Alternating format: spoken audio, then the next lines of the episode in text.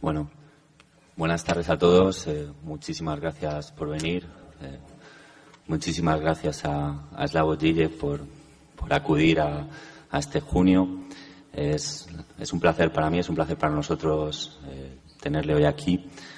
La intervención de, de Slavoj Žižek se enmarca dentro de, de, una antesala, de una programación especial que el Círculo de Bellas Artes dedicará a la idea de revolución, resistencia y rebeldía, que tendrá una muestra, un, documental, diversos ciclos de, conferencias en el último tercio de este año y comienzos del, siguiente.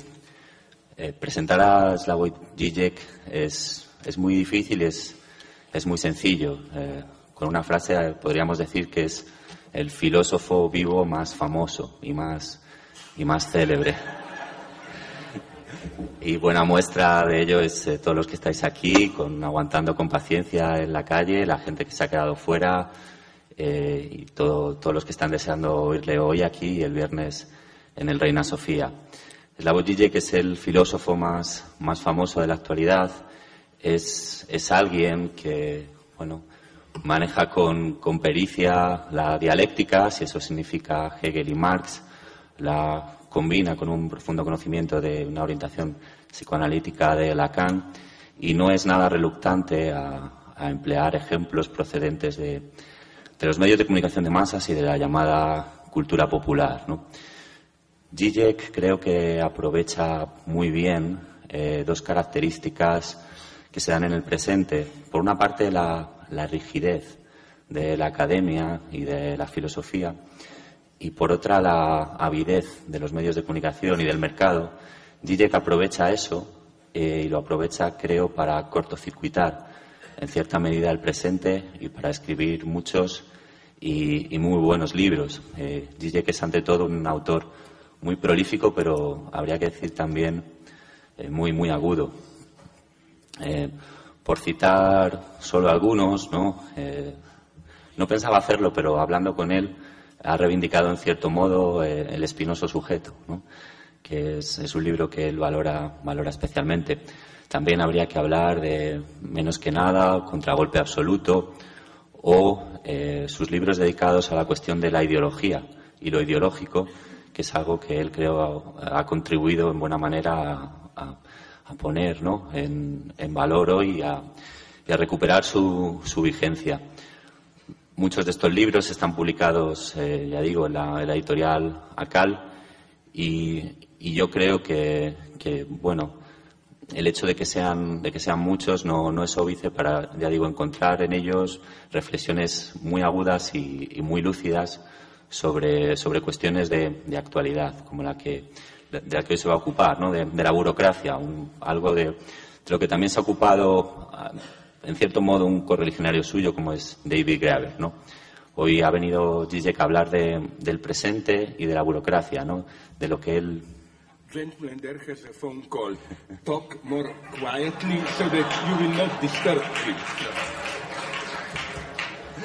Wonderful. Esto es otra de, de, las características de su pensamiento ¿no? y, de su, y de su obra dice que es alguien con un gran sentido del humor, ¿no? Es alguien con un gran sentido del humor. Es, ya digo, hoy, hoy viene a hablar del, del, presente, no solo del presente inmediato y de, y de, los móviles, sino lo que para él es uno de, de los principales problemas de la izquierda cuando logra el poder, ¿no? Eh, que es la gestión del día a día, la gestión de lo cotidiano, y en este sentido el problema de la burocracia, ya digo, pues eh, para él, para él es crucial, como lo es, por ejemplo, para, para David Greber o, hace 17 años no para Paul, de, Paul Dugay eh, desde el ámbito de las teorías de las organizaciones. Me gustaría terminar, porque aquí el protagonista es él, eh, resaltando una cosa, ¿no? Es muy sencillo trabajar con Slavoj Žižek. Es una persona muy graciosa, pero sobre todo es una persona extremadamente educada y generosa. Mil gracias por estar hoy aquí en el Círculo de Bellas Artes en este marco tan revolucionario. Muchísimas gracias a todos. Es realmente un placer.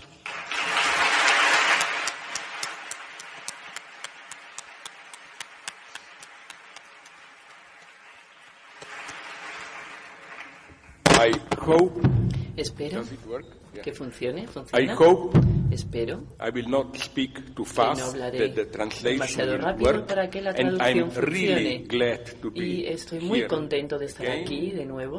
I Me siento agradecido, admiro también a Ediciones ACAL y a otros que publican regularmente mi trabajo aquí, en particular contigo. Estaba más o menos, ya entiendo, más o menos entiendo el castellano, he podido seguir lo que has dicho. Y bueno, estaba a punto de... Estaba esperando y me estaba preguntando, pero eh, debes tener un... un- un, eh, debes tener aquí un cuchillo escondido. Quizá me estás guardando las preguntas difíciles para el final, porque lo que voy a decir hoy será una conferencia más de, sentido político. Lo que voy a decir hoy entrará en terrenos muy problemáticos.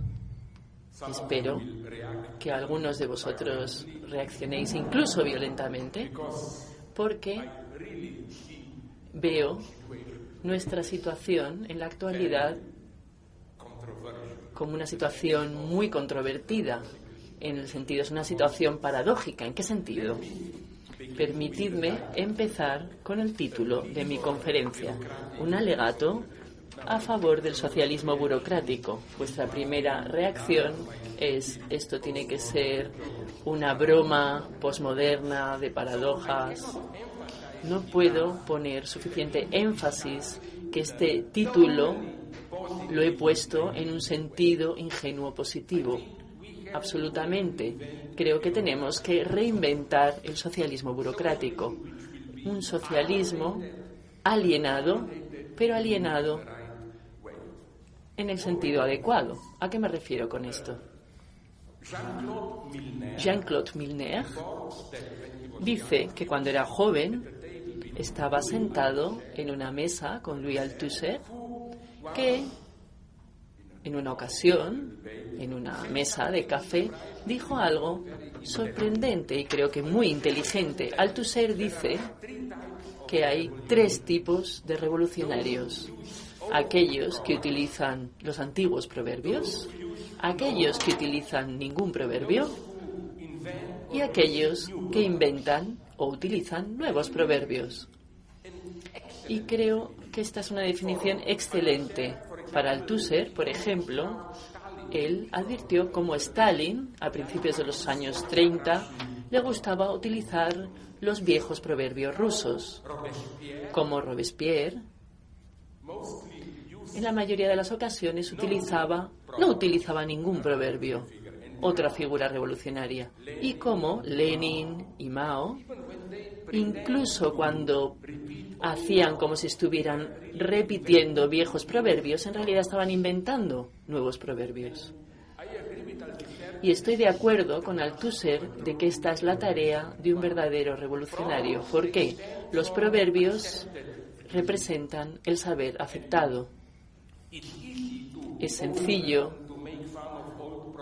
dar la vuelta a viejos proverbios. Lo difícil es inventar nuevos proverbios. ¿A qué me refiero? El conocido productor de Hollywood, Sam Goldwyn, era por todo su primitivismo, su puesto, su absurdo, sabemos que hacía buenas películas.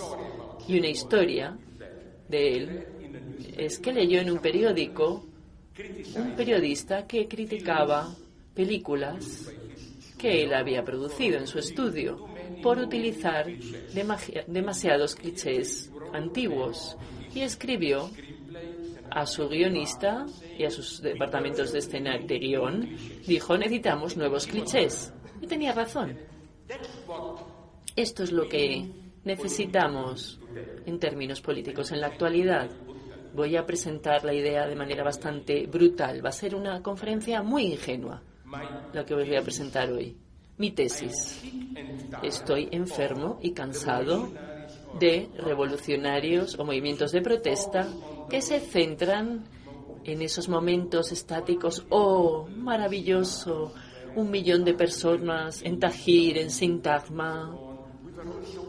Éramos, estábamos tan entusiasmados ahí, etcétera, etcétera. No me impresiona eso en absoluto. Creo que esto es incluso relativamente fácil de hacer. El verdadero, la verdadera prueba de la revolución o del cambio social radical es cómo experimentamos el cambio cuando el momento estático ha pasado, cuando las cosas vuelven a la normalidad. Esto es lo más difícil. La tarea más difícil. Cuando nada sucede, la vida cotidiana está aquí, como esta vida cotidiana difiere de la vida cotidiana de antes. Por lo cual nunca me fascinaron todas esas esas comparaciones entre revolución y carnaval. Mikhail Bakhtin, el compañero del formalismo ruso, desarrolló esta cuestión de manera hermosa.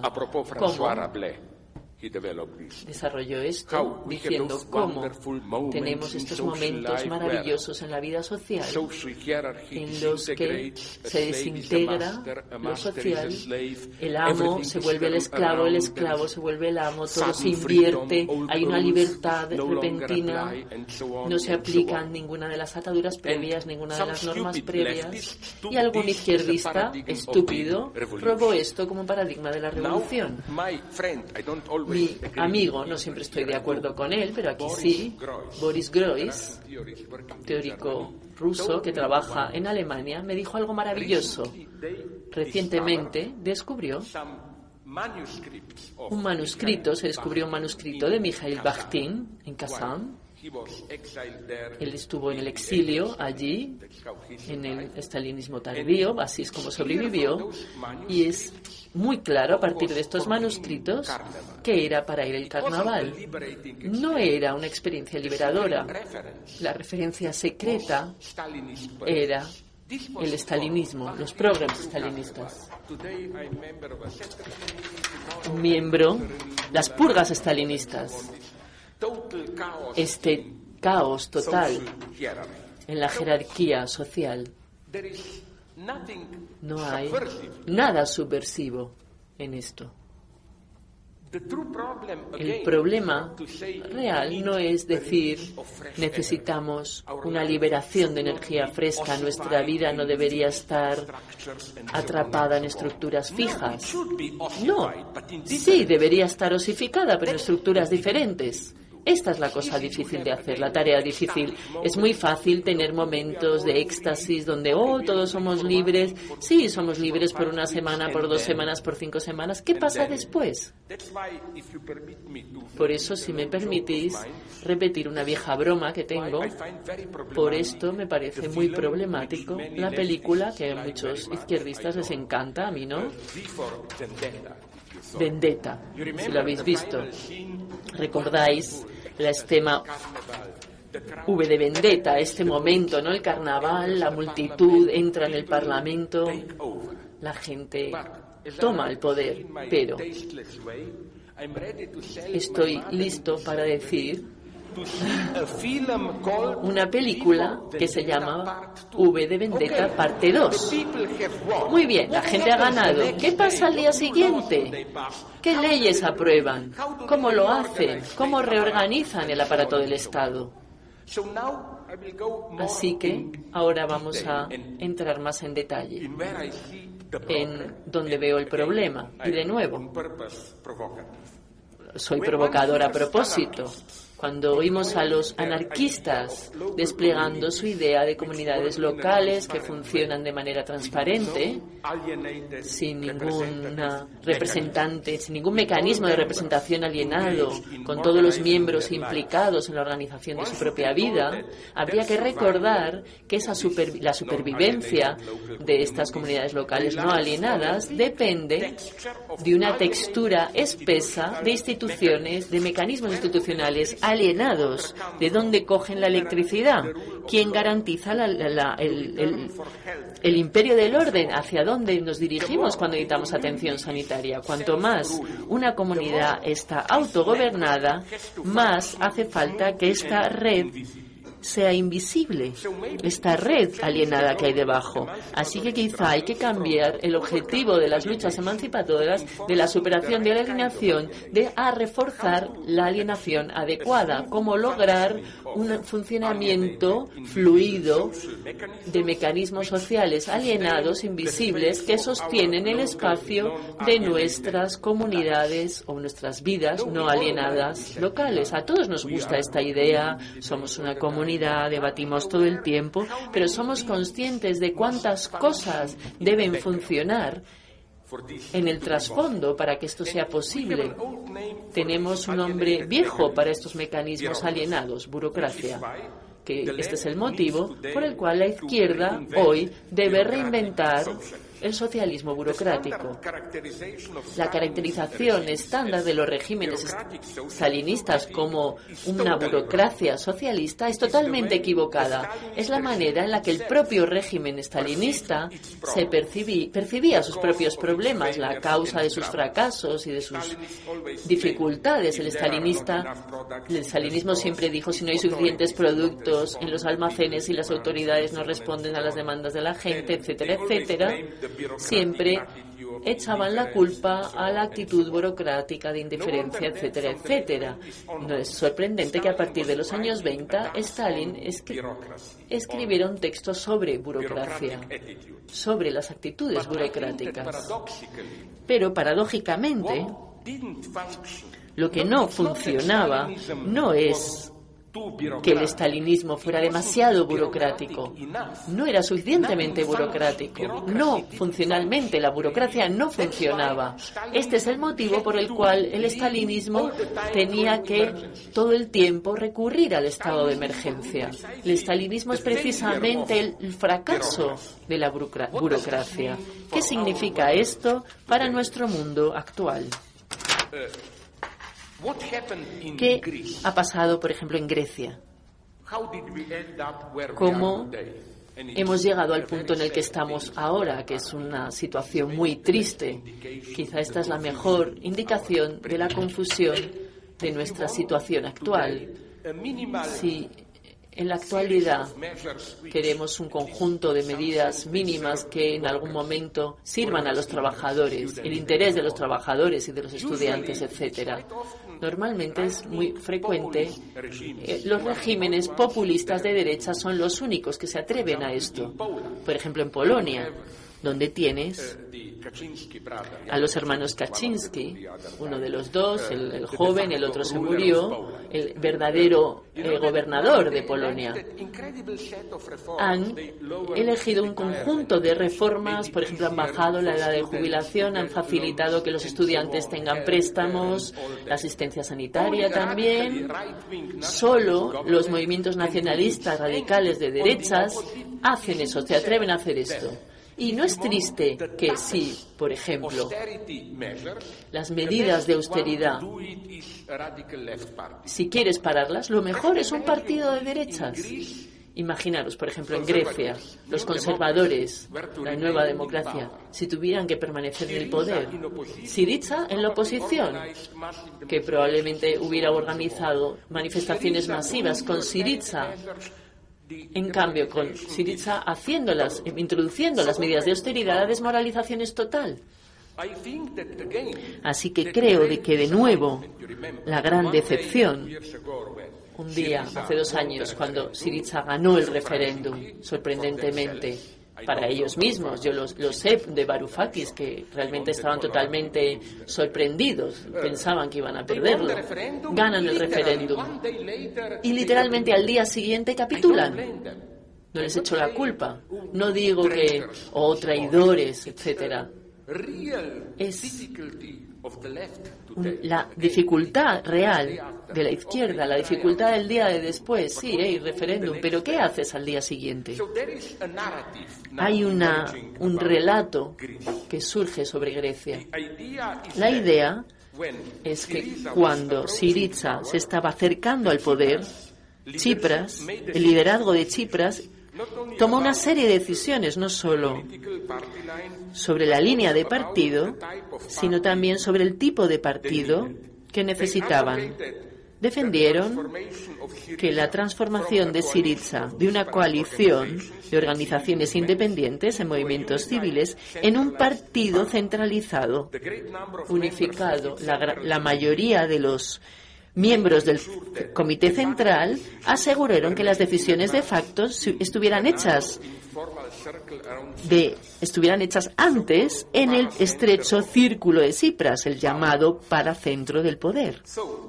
Así que es fácil entonces afirmar que el problema de Syriza fue que se convirtió en una élite de partido alienada que dirigía el Estado y que perdía el contacto con su base social, con los movimientos civiles, los sindicatos, los movimientos de protesta, etcétera, etcétera.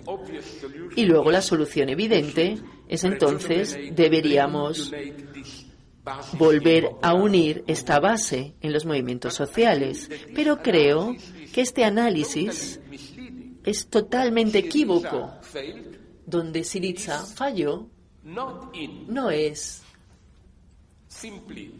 sencillamente en aceptar la lógica del Estado y abandonar su arraigo en los movimientos civiles, sino encontrar una nueva manera de reorganizar el Estado. No basta con decir tenemos que mantener siempre la presión de la gente, la presión de las organizaciones de base, etcétera, etcétera. Sí, pero ¿qué significa esto para el propio Estado? ¿Cómo reinventar el Estado mismo?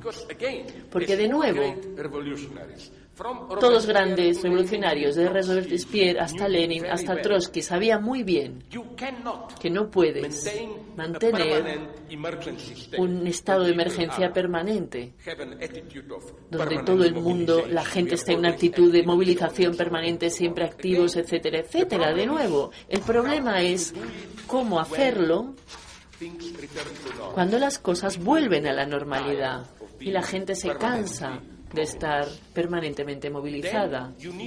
Ahí necesitas, quizá no el Estado tal y como lo tenemos, pero necesitas algo, unos mecanismos alienados.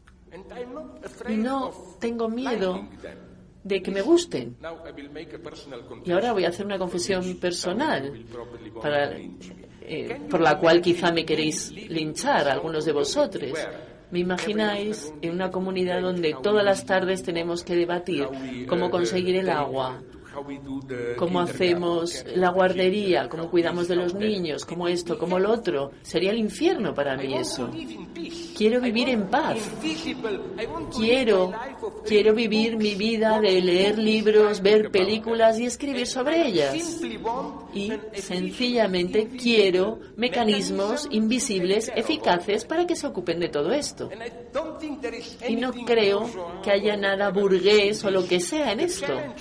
El desafío es construir esto de manera diferente, fuera del alcance del capitalismo, etcétera, etcétera. Incluso iría un paso más allá cuando hablamos de la presión popular, la movilización popular. La larga historia del sufragio universal en Occidente muestra que la amplia mayoría es pasiva, está atrapada en la inercia de la supervivencia, no está lista a ser movilizada por una causa. Y este es el motivo por el cual todos los movimientos radicales están siempre restringidos a una minoría de vanguardia. Y para conseguir una hegemonía tienen que esperar pacientemente a una crisis, normalmente la guerra, que les ofrece una estrecha ventana de oportunidad. En estos momentos, una vanguardia auténtica puede aprovechar el momento, movilizar a la gente y tomar el poder. Los comunistas, y no les estoy criticando, les admiro, siempre fueron extremadamente no dogmáticos en este sentido. Estaban listos a parasitar otras cuestiones. Recordar esto, la revolución de octubre ganó apoyo no con queremos el socialismo, sino con tierra y paz. El Partido Comunista Chino, su eslogan era liberación nacional e- y unidad contra la corrupción. Así que los comunistas siempre fueron conscientes de que la movilización se acabará pronto y estaban preparando cuidadosamente el aparato de poder para mantenerles en el poder en ese momento. Así que esto plantea otro problema del marxismo occidental. ¿Dónde está el sujeto revolucionario? ¿Cómo es posible que la clase obrera no cumpla el tránsito, tal y como lo decimos en términos hegelianos, de la clase para en sí a la clase para sí? ¿Cómo es posible que no se constituya en agente revolucionario? Este es el motivo por el cual una conversación, todos los marxistas en realidad les encanta el psicoanálisis. ¿Por qué? Porque creen que tenemos la mejor teoría que explica la crisis económica, etcétera. Pero esta teoría predijo que el surgimiento del proletariado como agente revolucionario y luego les pides a los comunistas, yo soy uno de ellos, por supuesto, cuando les pides, les preguntas, pero ¿por qué no hay revolución? Dicen, oh, para explicar esto necesitamos el psicoanálisis, para describir muchas cosas ahí, bueno, lo que sea.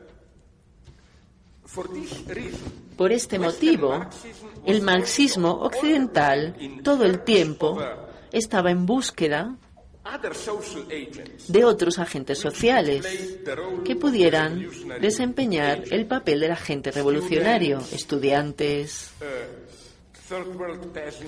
campesinado del tercer mundo, intelectuales incluso.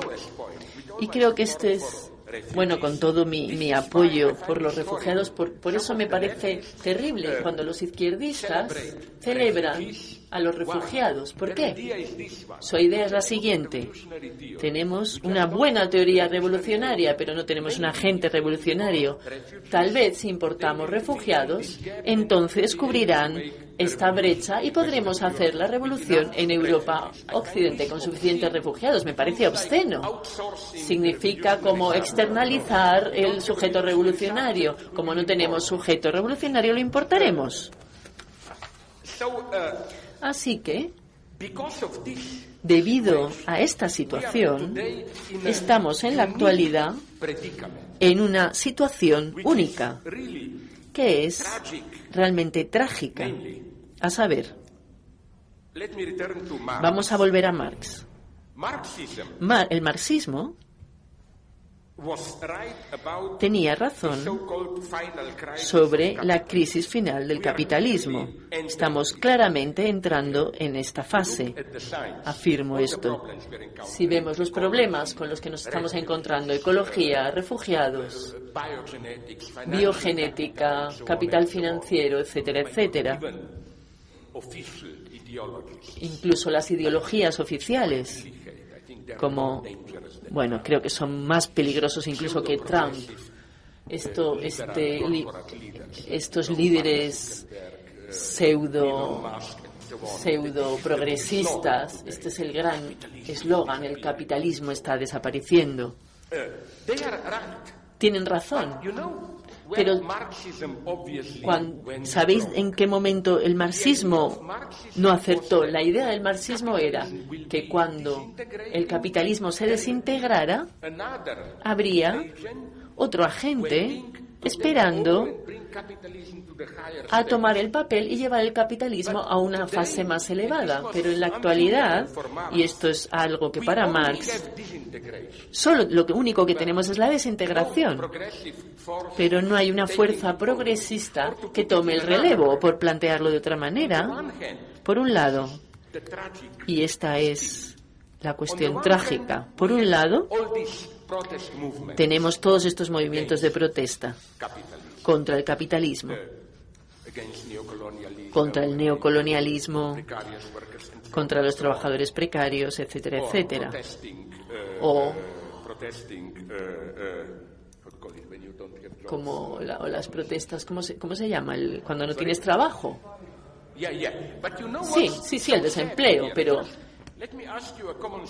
Vamos a haceros, voy a haceros una pregunta muy sencilla. No he entendido nunca por qué la gente tiene miedo de la robotización, que les robe el trabajo. ¿No sería maravilloso? Tienes que trabajar menos.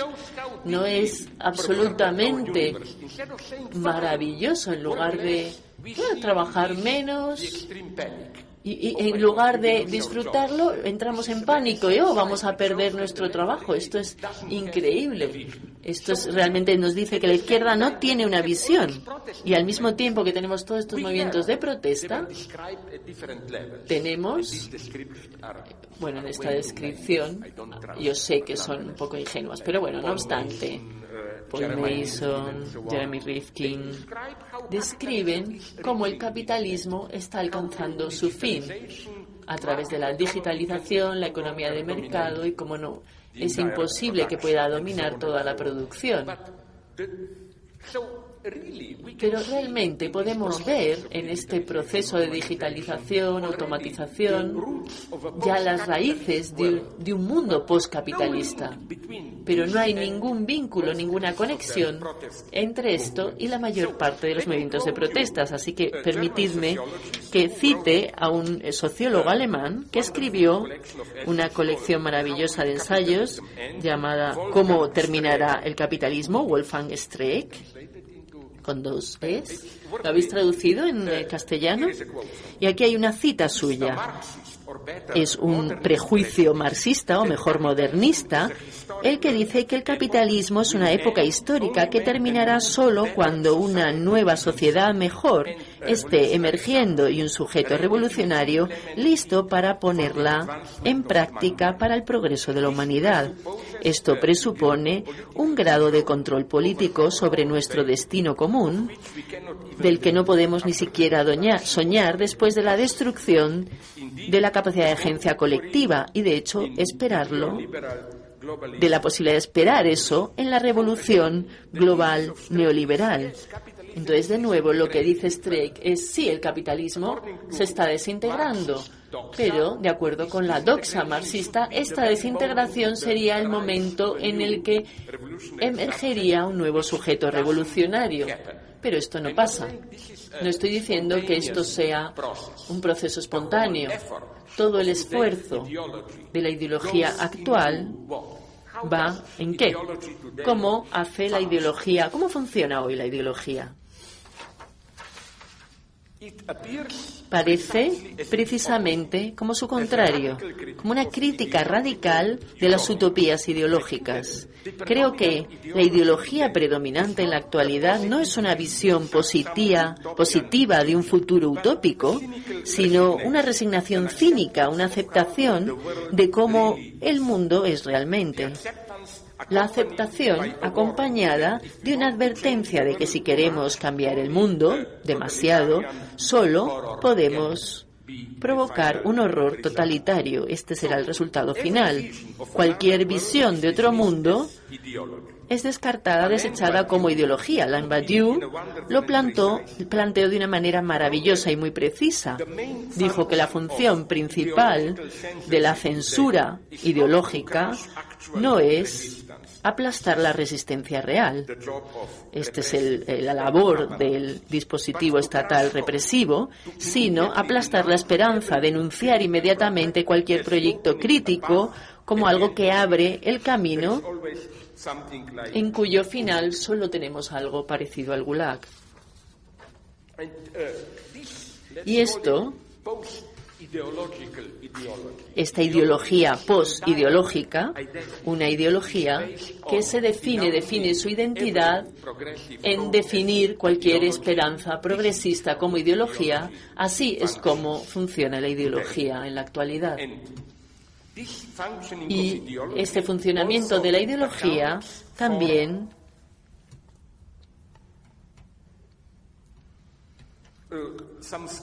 responde a, algunos acontecimientos extraños que se están desarrollando en la actualidad. ¿A qué me refiero? Hay un viejo proverbio chino, no es que lea chino, pero bueno, es algo eh, he hablado con mis eh, un inglés. esto lo he hablado con mis amigos eh, chinos. Un hombre inglés dijo que se lo había oído a chinos pero nadie en China lo conoce. cuando odies a alguien le dices que vivas en tiempos interesantes porque los tiempos interesantes son por supuesto tiempos de problemas confusión y sufrimiento. Y parece que en algunas de nuestros países democráticos estamos realmente presenciando un fenómeno extraño que demuestra que estamos viviendo en tiempos interesantes.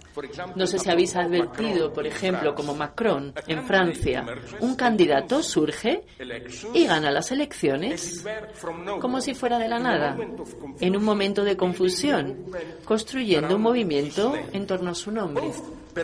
Tanto Berlusconi como Macron explotaron así, aparecieron así.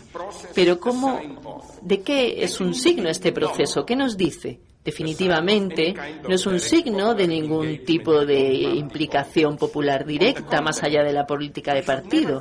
Por el contrario, nunca deberíamos olvidar que estas figuras se presentan con todo el apoyo del establishment social y económico. Su función es precisamente ocultar, oscurecer, mistificar los antagonismos sociales reales. La gente de pronto está unida mágicamente en torno a una amenaza fascista demonizada. Este fenómeno extraño creo que es uno de los efectos visibles de la reorganización a largo plazo del espacio político en Europa. En la actualidad ya no tenemos dos grandes partidos, como igual en España teníais hasta hace no sé cuándo, pero hace cinco, cuatro años, el partido de centro izquierda y centro derecha, y luego los partidos marginales, pero estos dos partidos se turnan en el poder. Y los fenómenos como Trump, Le Pen, señalan, marcan este estándar de izquierda moderada y derecha moderada está desapareciendo cada vez más. Un partido se presenta como lo que algunos llaman centro radical. Es el partido del status quo. Con frecuencia es el partido del capitalismo global, pero al mismo tiempo muy liberal socialmente no tiene ningún problema con el orgullo gay, con el aborto. Este es el establishment. Y luego contra él tenemos el racismo, los discursos antimigrantes, el populismo. Y tenéis que haber advertido qué es lo que desaparece aquí. Una izquierda más radical. Esto lo hemos visto muy claramente en el caso de Macron en Francia. Yo fui uno de los víctimas ahí, en ese proceso, porque, por supuesto, yo estaba de acuerdo de que Le Pen era la catástrofe, pero quería señalar que Macron, a pesar de todo, defiende el establishment. Es el candidato del establishment. Y me parecía muy triste que sí, bueno, podemos decir sí, necesitamos una unidad antifascista contra Marie Le Pen, pero es muy triste ver un candidato del establishment. No os engañéis, toda, toda la televisión, todo el establishment le apoyaba enteramente y si insinuabas alguna cuestión crítica contra él, lo que pasaba es que inmediatamente se te denunciaba como alguien que apoyaba objetivamente a Marie Le Pen. Algunos de mis ex amigos en Francia incluso inventaron el término los trotskistas lepenianos, de alguna manera diciendo que Mélenchon estaba trabajando a favor de Marie Le Pen. ¿Cómo, ¿Qué aspecto tienen estos movimientos? Ya los nombres de estos movimientos suenan familiares en su universalidad vacía, que encaja, que le gusta a todo el mundo. El lema de Berlusconi era Forza Italia. Con Macron es la République en marche. Ambos designan solo un sentido abstracto de movimiento victorioso hacia adelante sin ningún tipo de especificación de la eh, dirección que habría que seguir. Ambos movimientos se presentan como reacciones del establishment en un momento de pánico. Hay, por supuesto, diferencias claras entre ambos, entre Berlusconi y Macron. Berlusconi entra en la escena después de la gran campaña anticorrupción que sacudió toda la configuración política tradicional de Italia y los excomunistas aparecieron como la única fuerza viable. Así que la movilización de Berlusconi era contra lo que se percibía en el establishment como la amenaza comunista, mientras que Macron entra en la escena cuando el populismo neofascista de Le Pen aparece ahí o se percibe como un ganador potencial. Macron, el papel de Macron se describe mejor con una palabra utilizada por alguno de sus eh, defensores en los últimos años. Afirmaban que Marie Le Pen estaba poco a poco se había desdiabolizado, se percibía como parte del espacio político normal, aceptable, y la tarea es volver a diabolizarla hacer, hacerla diabólica de nuevo, mostrarla ante el público que es, digamos, forma parte de ese fascismo antisemita y que no puede ser tolerada por ningún demócrata serio. Pero este gesto no basta. No basta rediabolizar a Le Pen. Si quieres ser serio, tienes que hacer la tarea de la izquierda. Tienes que preguntar cómo un fenómeno como Le Pen es posible. ¿Qué es lo que lo ha hecho posible? El fracaso del establishment, de las políticas hegemónicas predominantes. Así que creo Macron, la Unidad Popular contra los, eh, la amenaza fascista de Marine Le Pen. Creo que siempre debemos eh, preguntarnos qué, qué, falta en la imagen. Una izquierda más radical. Y la verdadera tarea de Macron no era solo derrotar a Marine Le Pen, sino no solo derrotar, sino hacer desaparecer a una, a una opción radical más de izquierdas. Sé, sé el horror que es Donald Trump, pero afirmo que tú como demócratas habéis diabolizado a Trump como un horror para acabar con Bernie Sanders, que plantea una amenaza para el establishment democrático.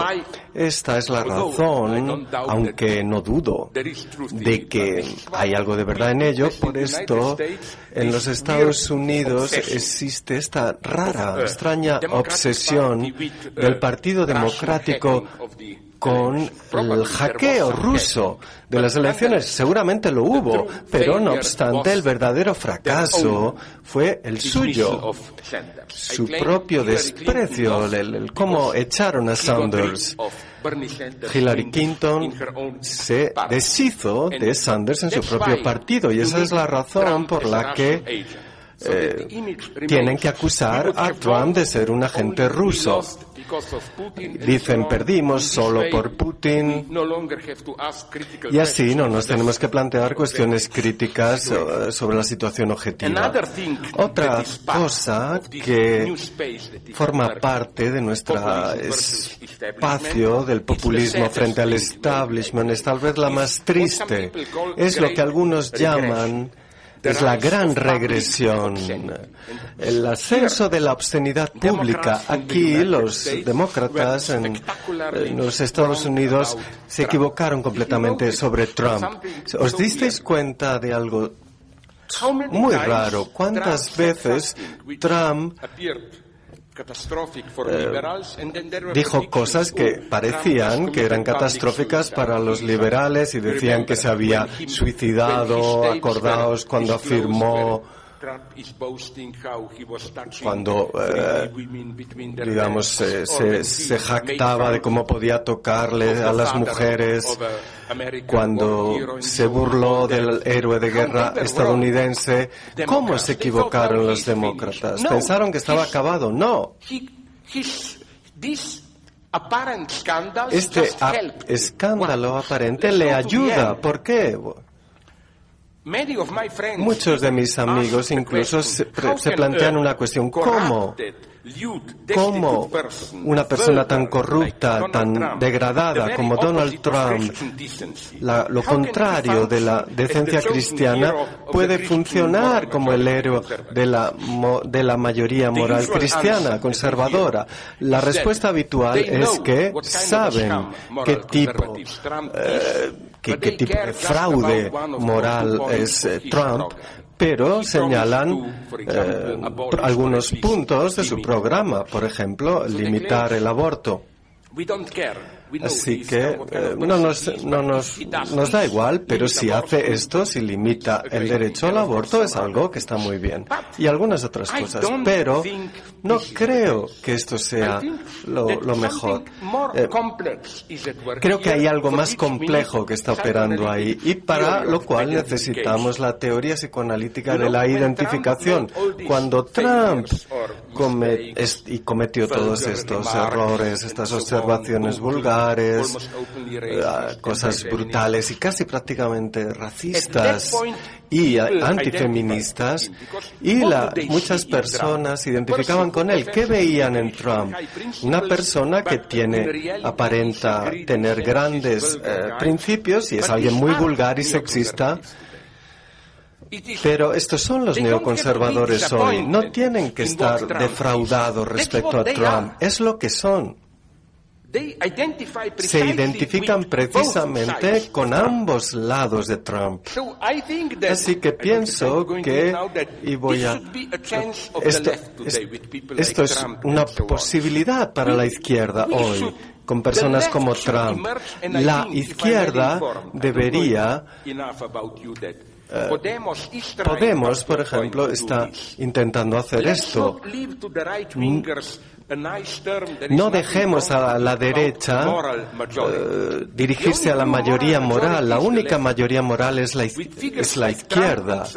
Si pensamos en Trump y cómo puede acabar, os doy un ejemplo de esto. Figuras públicas de gran moralidad que cuando vemos su otro lado de vulgaridad. Un amigo polaco me contó esto y me dejó impresionado. El eh, gobernante de facto de Polonia, Jaroslav Kaczynski, hizo una entrevista en el 97 para el uh, Gazeta, uh, para el periódico liberal uh, polaco y hablaba de cómo este partido eh, iba a, a tomar el poder y hizo una exclamación muy vulgar. Insistió orgullosamente en ello, exclamó en polaco Deras curva mi, que significa es nuestro jodido, uh, es nuestra legislatura, nuestra jodida legislatura. Y la, es nuestro jodido uh, tiempo, ¿no? Pero el significado literal es algo mucho más vulgar. Significa algo así como ahora nos toca follarnos a la puta digamos, eh, imaginar a una prostituta que está tumbada y digamos, uno termina y el otro dice, ahora me toca a mí. Pero es importante que esta frase fue pronunciada públicamente por un devoto católico conservador, protector de la moralidad cristiana. Y de nuevo creo que esto es precisamente porque las personas se identifican con él. No se trata de que las personas piensen que es una gran figura moral y le aportan por ello, no. No, ambos lados forman parte de la ideología hegemónica. Para divertiros un poco, y es increíble hasta qué punto eh, los comunistas en el poder también también no están muy lejos, se quedan muy detrás de similares vulgaridades. Por ejemplo, esto os va a impresionar en su discurso en la conferencia del partido en Lausanne en, en el 59 cuando se quedó claro que las cosas eh, no habían salido muy bien con el gran salto adelante. El resultado fue hambre, millones de muertos, etc. Mao llamó a los cuadros del partido a asumir la parte de responsabilidad y dijo, fracasamos con el gran salto adelante, millones de campesinos han muerto, hemos cometido graves errores y dijo que la, mayor responsabilidad es mía, sobre todo por la campaña desgraciada en la que, eh, queríamos hacer hornos de acero en cada aldea. Y luego llega la sorpresa, dice, hay una parte oculta en la mitad. Las últimas líneas de su, eh, de su discurso, el caos causado, fue un caos a, gran escala eh, y yo asumo la responsabilidad. Camaradas, debéis analizar vuestra propia responsabilidad. Si tenéis que cagar, cagad. Si tenéis que peros, per y os vais a sentir mucho mejor. ¿Por qué estas metáforas vulgares? ¿En qué sentido puede la admisión autocrítica de la propia responsabilidad de errores graves eh, puede compararse con la necesidad de cagar y per? Supongo que para Mao eh, asumir la responsabilidad no es tanto una expresión de, eh, digamos, de eh, de arrepentimiento, sino que eh, haciéndolo asumes tu responsabilidad y te sientes mejor después de cuando cagas bien, ¿no? Es la única manera de que puedo leer. ¿Os dais cuenta de esta enorme vulgaridad cuando Mao habla de asumir la responsabilidad de la muerte de millones? Su metáfora de admitir, admitir la culpa es eh, cagar y peer. Y si lo hacéis os sentiréis mejor. Así estamos. Si me permitís eh, lentamente eh, empezar a terminar es qué podemos hacer en esta situación. Uh, Obviamente el mundo se está volviendo un único el funcionamiento del universo en el que tenemos un dentro y un fuera, eh, digamos, eh, los Juegos del Hambre, Elysium, esas series, tienen razón, este es el mundo que está emergiendo. Eh, un conservador como Sloterdijk desarrolla esto. La metáfora de hoy del nuevo orden mundial es un sistema global, pero también global en el sentido de cupola, de un globo. Unos estamos dentro, otros están fuera. La idea de que el 20% de los privilegiados viven en nuestro espacio seguro y miramos fuera y los refugiados son aquellos que penetran esta barrera, entran dentro, etcétera, etcétera. Esto es un aspecto. El otro aspecto que me preocupa hoy es que estábamos acostumbrados cuando éramos más jóvenes a criticar el neocolonialismo occidental, la falta de respeto. Eh, los derechos humanos son una exposición occidental que falsifican las culturas del tercer mundo, etcétera. Creo que está surgiendo algo nuevo que me preocupa mucho más. Eh, por ejemplo, Modi, Erdogan, eh, Putin, Trump, eh, que respalda a Arabia Saudita, China, demuestran claramente que que la nueva dimensión multicultural en un sentido en este orden multicultural nuevo está emergiendo en el que el mercado global puede ser perfectamente combinado con cada país o civilización que vive en su propio mundo eh, encerrado. Por ejemplo, para Trump fue eh, fácil hacer el comercio con Arabia Saudita. Pero eh, el, el Occidente se ha resignado a aceptar.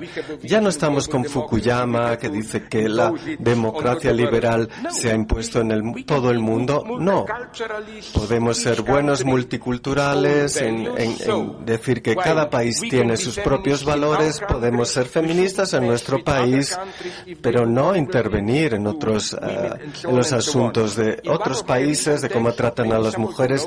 En, en uno de sus, de mis textos recientes, comparo esto con un extraño fenómeno eh, relativo al antisemitismo. Hoy, como la última forma del antisemitismo es el antisemitismo sionista. Lo digo literalmente.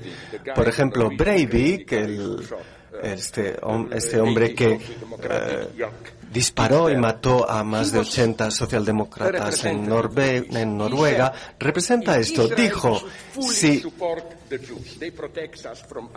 Israel eh, nos protege del barbarismo árabe y deberíamos eh, eh, apoyarlos. Aquí somos antisemitas, hay demasiados judíos, los judíos controlan Inglaterra, Estados Unidos, pero fuera debemos apoyarlos. Y lo que emerge ahora con Trump es algo paralelo. No solo el, el sionismo antisemita, sino eh, un respeto islamófobo hacia el Islam. Mirad lo que hace Trump.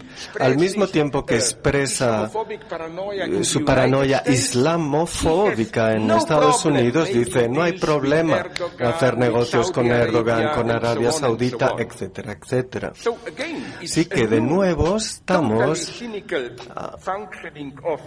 un funcionamiento cínico total de la ideología que hace que el trabajo de la crítica sea muy difícil. Recordemos que el imperialismo americano se legitimaba a través de los derechos humanos. Era relativamente fácil criticarlo, eh, diciendo que mienten, que la universalidad de los derechos humanos es falsa, solo privilegian determinados rasgos culturales de Occidente, masculinos, etc. Hoy el capitalismo ya no necesita esto. Lo que importa es el mercado universal y lo que haces eh, con los derechos humanos es tu problema. Si me permitís hacer algunas observaciones para terminar, para por esa con algo de filosofía. Este es el motivo por el cual es crucial hoy encontrar la fórmula adecuada para cómo vincular la lucha universal por la emancipación con la pluralidad de las formas de vida. Porque esta es, este es el problema en la actualidad. Tenemos algunas personas incluso no les gusta la forma Dharam de vida. Dicen, no, esto es. Pero no obstante, yo creo, ¿por qué se les llaman formas de vida? Porque no son solo formas de vida en el sentido de identidad cultural abstracta, son formas de organizar, regular nuestro, y utilizo este término en, todo su sentido psicoanalítico lacaniano, nuestra jouissance, disfrute excesivo. Enjoyment, eh, disfrute, jouissance, es algo para mí, al igual que para Lacan, nuestro goce no es lo mismo que el placer. El goce lacaniano es también el goce en el dolor. Es como a través del dolor te enfrentas al placer. Permitidme si, si puedo. No, porque no, no dejes a un hombre como yo continuar, por favor, porque entonces puede ser terrible. ¿Habéis leído en los periódicos? Probablemente se informó de ello, lo comprobé con mis amigos en México. Y México es un país maravilloso con movimientos progresistas increíbles. No estoy en contra de México, estoy hablando de un ejemplo específico. En una ciudad pequeña, querían, bueno, esto no es políticamente correcto, pero querían unirse con las tradiciones, su saber indigenista, etcétera. Cuando tienes pequeños delitos no lo dejan simplemente al sistema estatal, sino tienen unas reuniones locales de viejos de sabios y emiten un juicio. Así que sucedió un escándalo cuando un señor mayor violó a una joven. Y había un problema. Porque este, estos sabios que tenían un saber y una justicia indígena emitieron un juicio y condenaron al hombre y el castigo fue comprar al padre de la hija, de la chica, ¿cómo le llamas? Unas botellas como una caja de cervezas. Y bueno, estalló el escándalo, por supuesto. Pero dijeron, sí, esta es nuestra vieja justicia, nuestra forma tradicional de vida. Y creo que es demasiado fácil intentar encontrar el camino fuera de este dilema, porque intento reconstruir, porque ¿Cuál era el razonamiento de los jueces? Eh, Sí, hubo corrupción. eh, Se pagó a este. Bueno, perdón, hay otro caso que es incluso peor. Bueno, parecido. Un grupo de jóvenes violaron a una chica. Una de ellas, uno de ellos, era- hubo corrupción también, porque los jueces, uno de ellos fue perdonado por un juez porque afirmó que no era culpable porque no lo disfruté sexualmente. Entonces, si admites de manera vulgar que, bueno, solo hizo ahí algunas cosas, puso los dedos en la vagina, pero no la penetró, y porque no se sintió excitado y no lo disfrutó. Y entonces el juez dijo, bueno, pues entonces tú no eres culpable. Así que se perdonó a uno del grupo. ¿Cómo leerlo? Porque, bueno, quizá algunas feministas me acusen por lo que voy a decir, pero bueno, estoy siendo un poco ingenuo, pero aunque lo disfrutara sexualmente mientras violaba, tiene que ser castigado, pero por lo menos para mí es solo un poco peor incluso si no lo disfrutó, porque entonces ¿por qué lo has hecho? Solo por, para hacerle daño o para impresionar a tus colegas o a lo que sea. Entonces, de nuevo, la premisa del juez era solo eres culpable si lo disfrutas. Así que el goce como tal, o el placer como tal, es lo que te hace culpable. Si no hay goce, entonces no hay culpa. Creo que debemos empujar esto incluso un paso más allá. No basta con decir, si no hay goce, no hay culpa. Deberíamos decir, no hay culpa, no hay goce.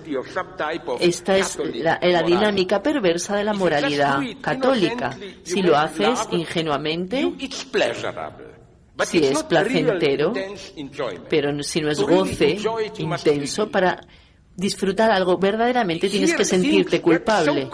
Y aquí las cosas se complican tanto y creo que para analizar todas estas paradojas es crucial, decisivo, entender nuestro consumismo y todas sus dinámicas.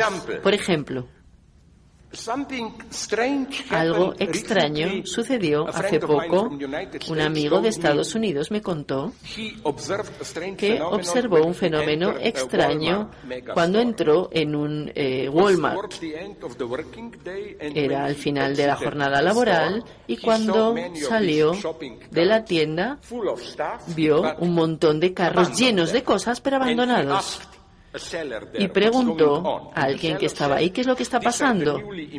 Y dijo, son las nuevas clases medias empobrecidas que ya no pueden permitirse comprar mercancías. Así que sencillamente, como diversión, van a estas grandes tiendas, ponen cosas en el carro y luego lo dejan ahí, no lo pagan. Es un ejemplo bonito de el goce sin placer. Un goce excedente sin placer. A esto se refiere Lacan cuando habla de goce excedente. Un goce un plus goce en el procedimiento mismo. El proceso mismo que ofrece goce. Nuestra sexualidad siempre se caracteriza por esta paradoja. Voy a daros otro ejemplo más. Mi buen amigo, el lacaniano británico, bueno, medio lacaniano, medio, bueno, psicoanalista, Darian Líder, me dijo, me contó una anécdota maravillosa. a Uno de sus pacientes. Le dijo, le contó quería seducir a una dama, así que llevó la dama a un hermoso restaurante que formaba parte de un hotel. Por supuesto, la idea era invitarla a una cena maravillosa y luego sugerir por qué no vamos a una habitación arriba. Pero cometió un error. Al entrar en el restaurante, en lugar de decir una mesa para dos, dijo una cama para dos, por favor. Y ahí viene la interpretación correcta. No es que su mente estuviera ya en el sexo. De una manera maravillosa era lo contrario. Tenía miedo de que disfrutara demasiado comer y de que se olvidara dónde estaba el deber verdadero.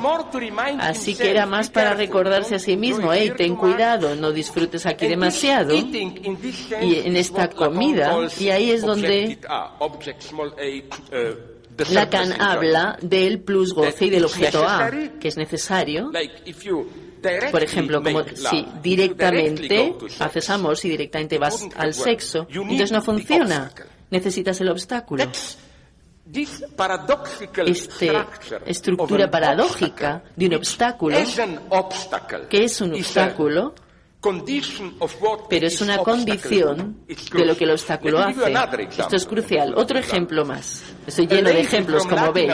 Una dama latinoamericana que quizá estaba flirteando conmigo me dijo cuando su último amante la vio desnuda, le dijo que excepto por uno o dos kilos de más, su cuerpo era perfecto.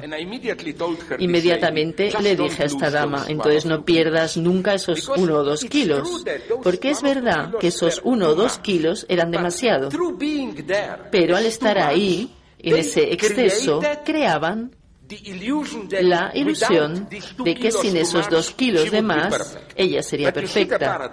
Pero veis la paradoja. Tienes dos kilos de más, no, no eres perfecta. Pero si te los quitas, entonces eres, no tienes ningún interés. Y esto es a lo que Lacan llama el plus goce.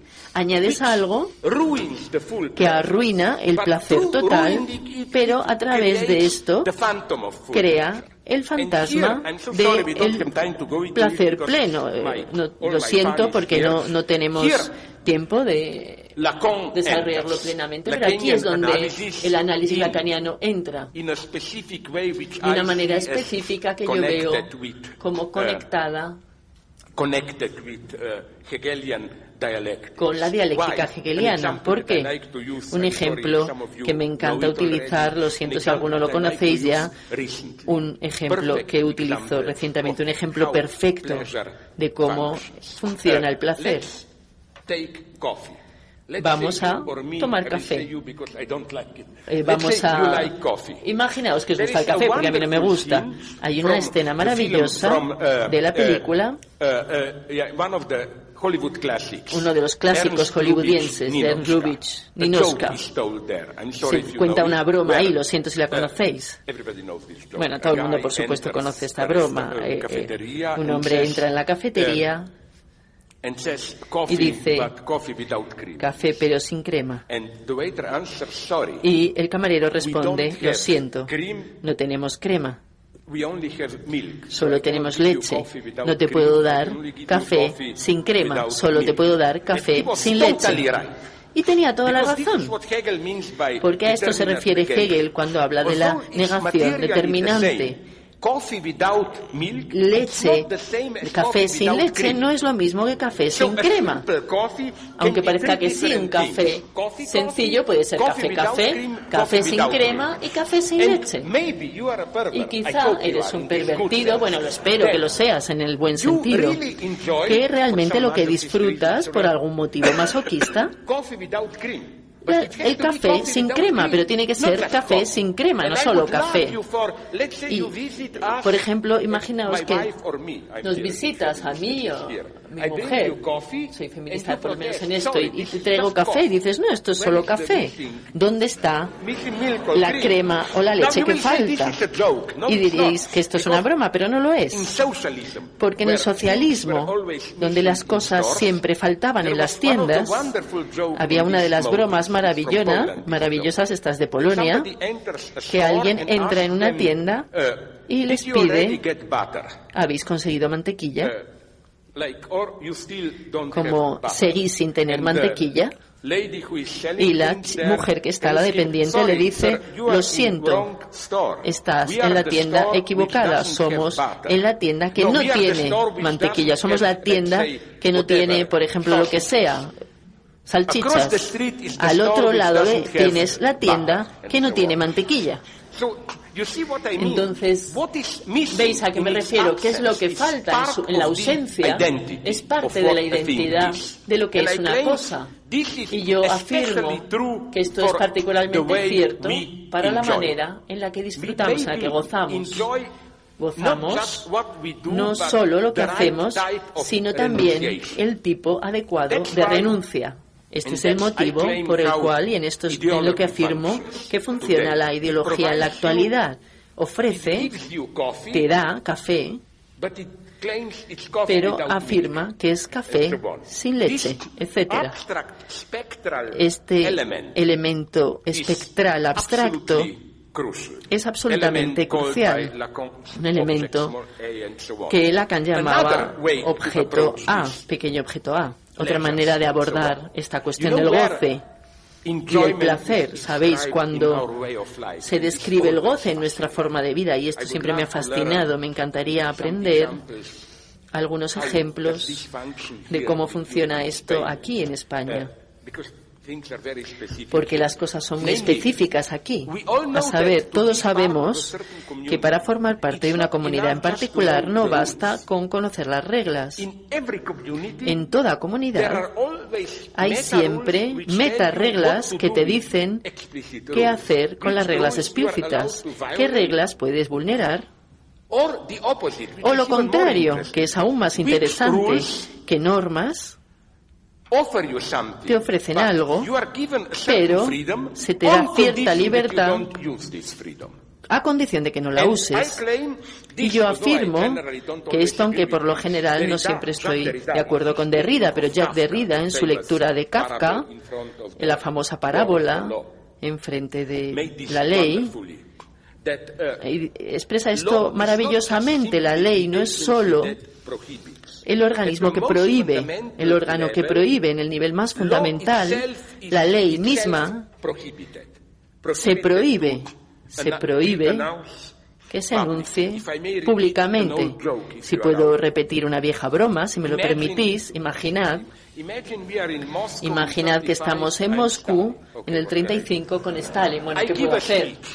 Doy un discurso y vosotros, por supuesto, tenéis, si no desaparecéis, tenéis que aplaudir. Y entonces tenemos un debate. Uno de vosotros se levanta y dice, eh, estoy en desacuerdo con el camarada Stalin, ha cometido errores. Al día siguiente, la gran pregunta será, ¿quién ha visto a este hombre vivo por última vez?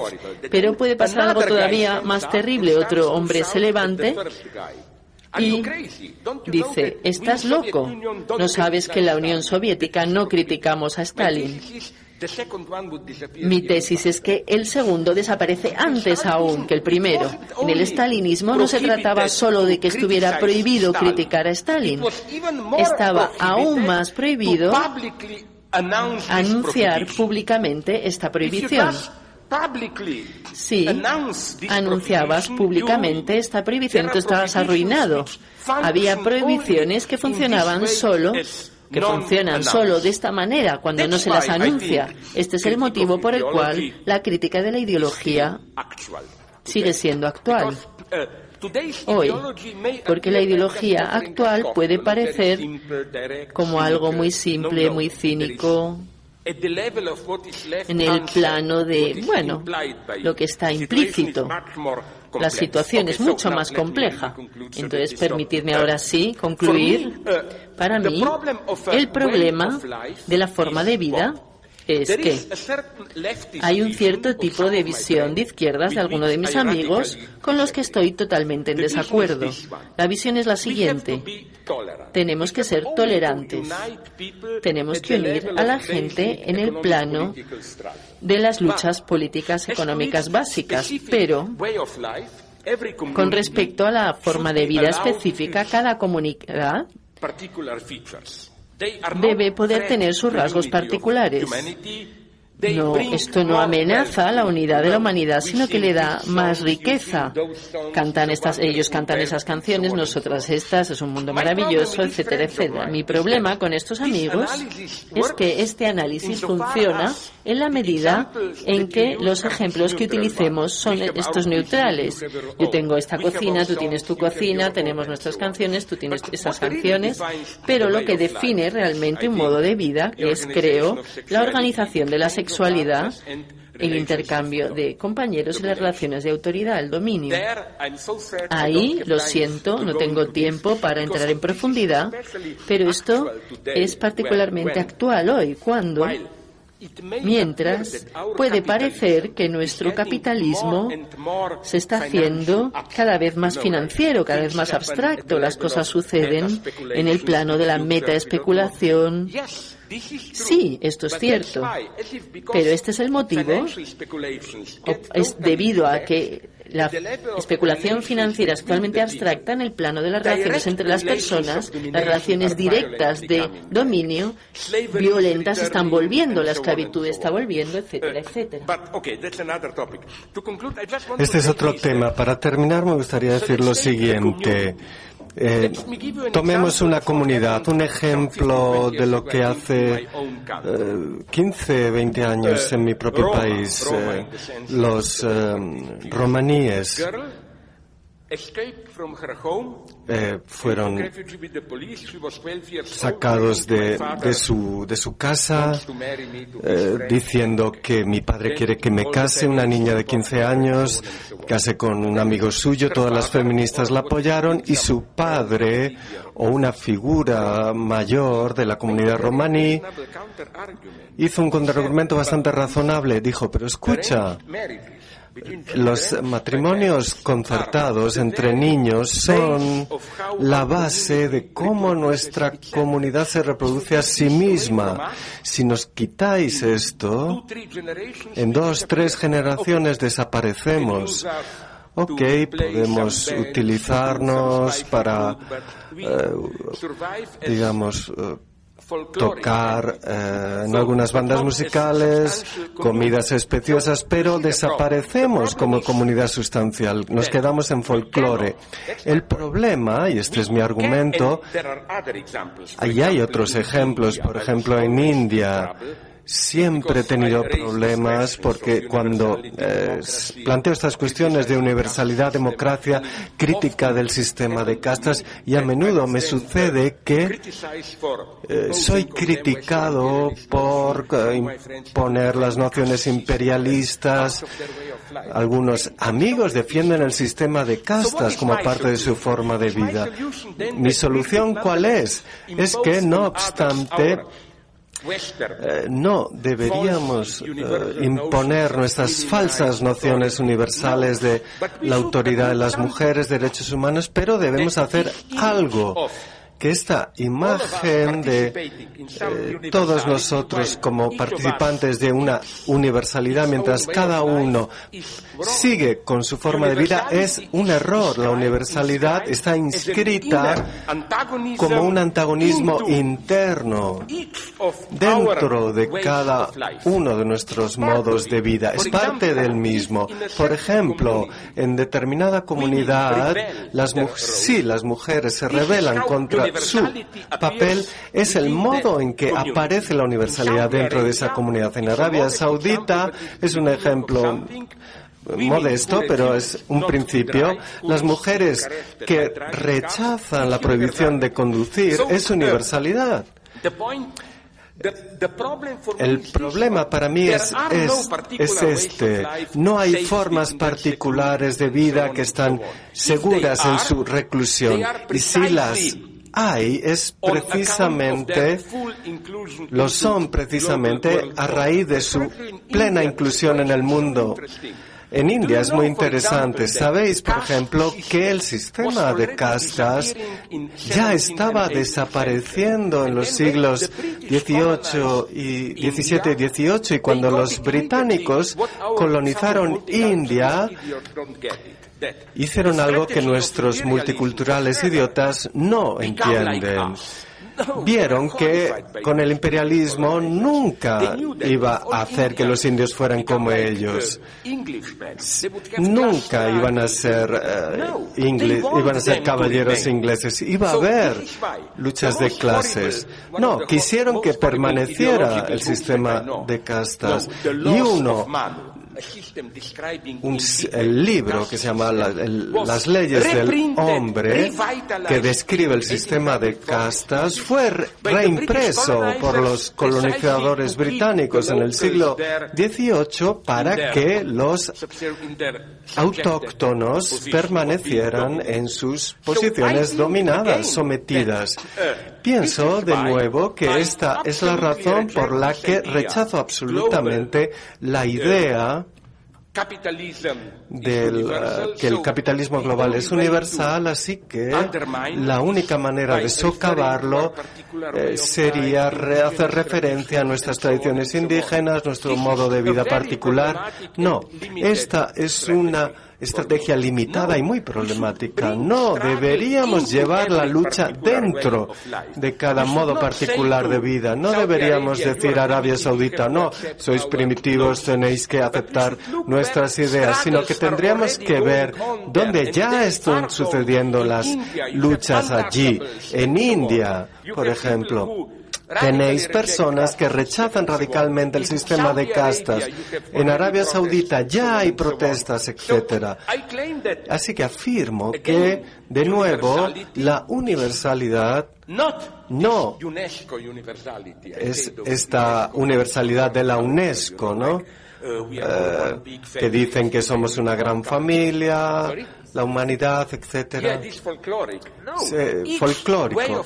No, cada modo de vida, cada cultura en sí misma está marcado por un antagonismo, por un conflicto entre su identidad particular y las fuerzas de facto de universalidad que actúa como protestas, que protestas, las protestas auténticas en sí mismas son universales.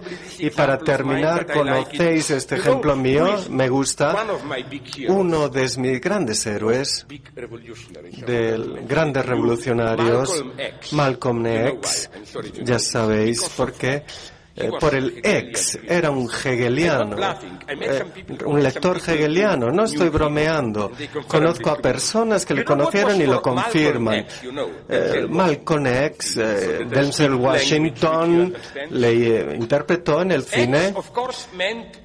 La X significaba éramos esclavos, fuéramos, fuimos arrancados de nuestro contexto particular, de nuestras raíces africanas, pero el genio de Malcolm X fue rechazar esa idea de volvamos a nuestras raíces. No, la X no era solo un signo de tragedia, somos X.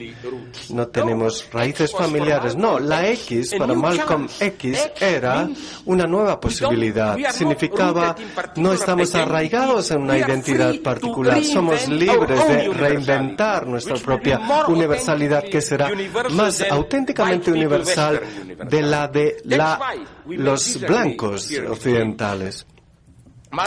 Malcolm X buscaba esta universalidad en el Islam.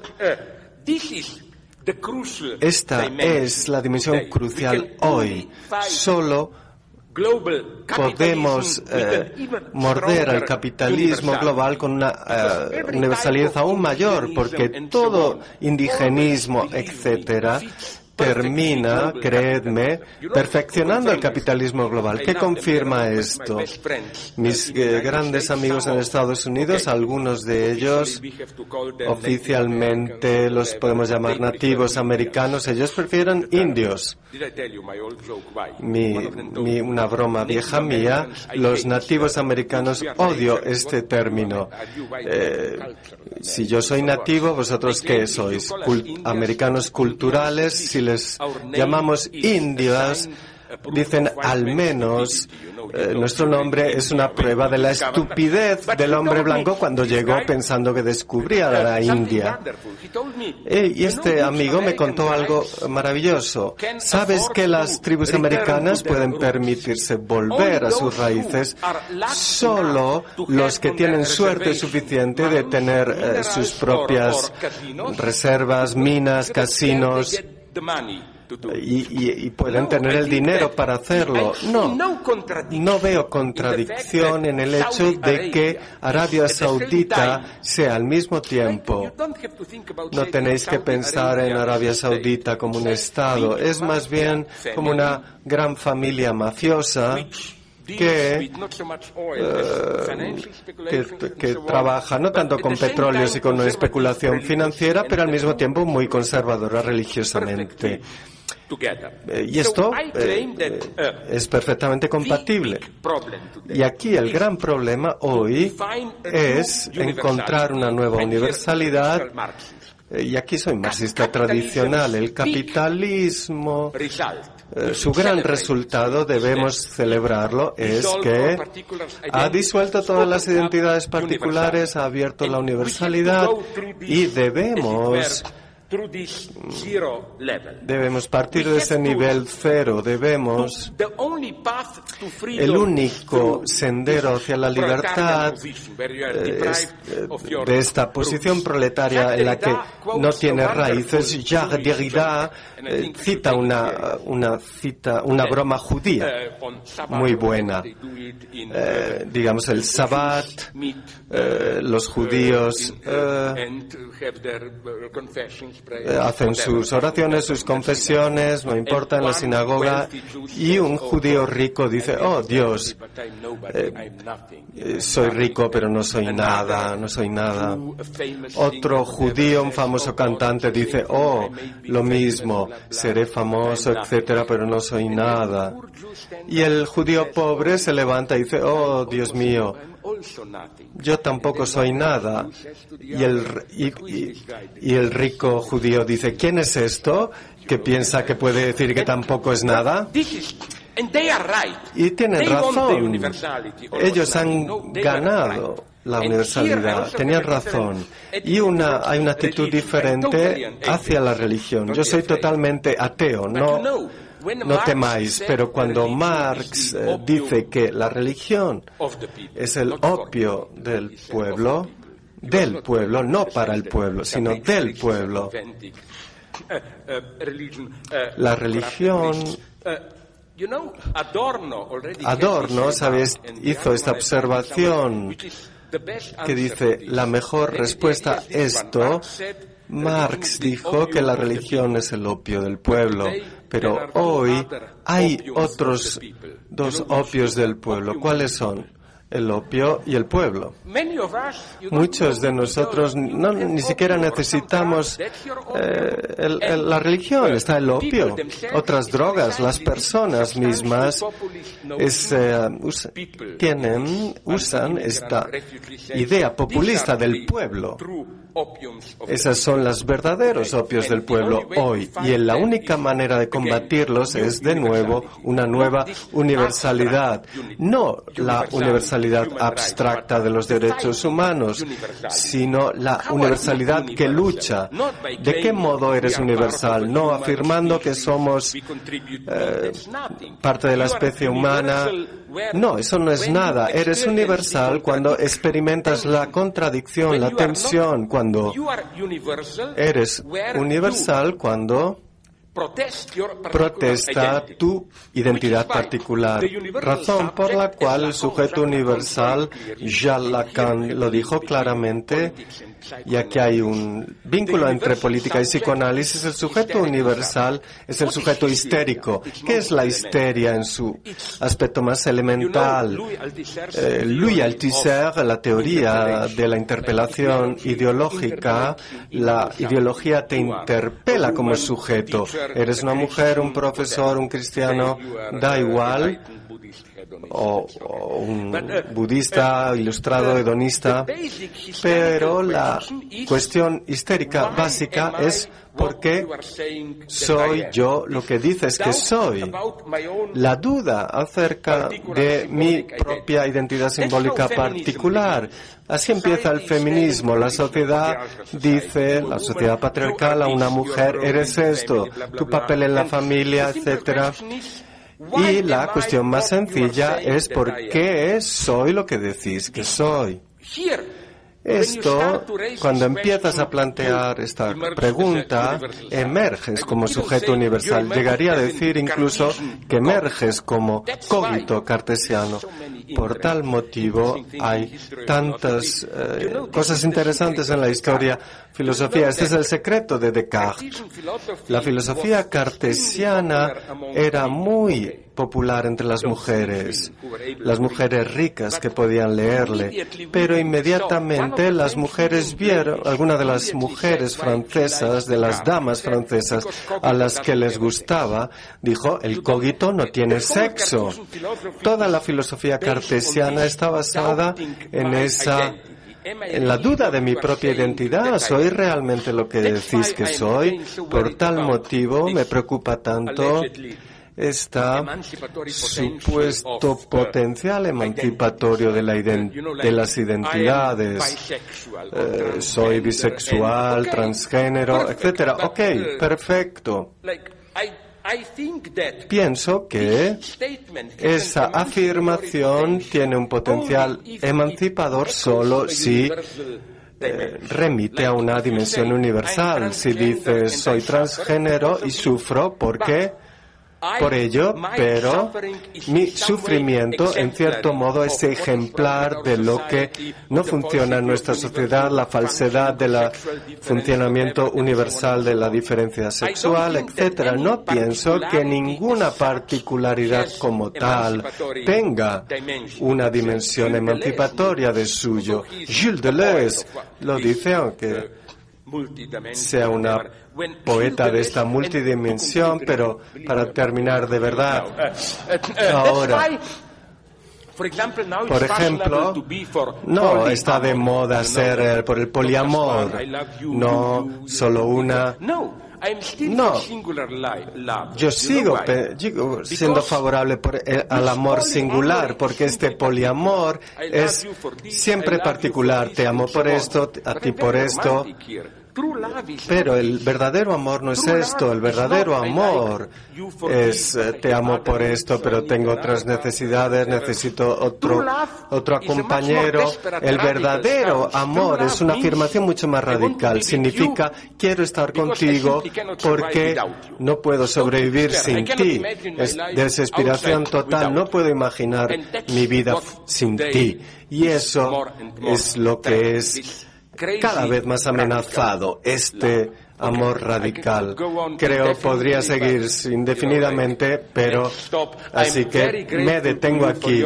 Os agradezco mucho vuestra enorme paciencia, tolerar a un loco como yo y al menos os daré una broma final. ¿Podéis imaginar a unos estudiantes estúpidos que tengo? Dicen, oh, me has convencido con tu conocimiento de Lacan, ¿me aceptarías como paciente? Bueno, mi respuesta es siempre doble. Primero, si piensas que yo podría ser un analista con mi locura evidente, realmente necesitas ayuda psiquiátrica. Y la segunda es, yo hablando todo el rato, ¿puedes imaginarme escuchando a otra persona for more than. Durante más. Thank you very much. Gracias.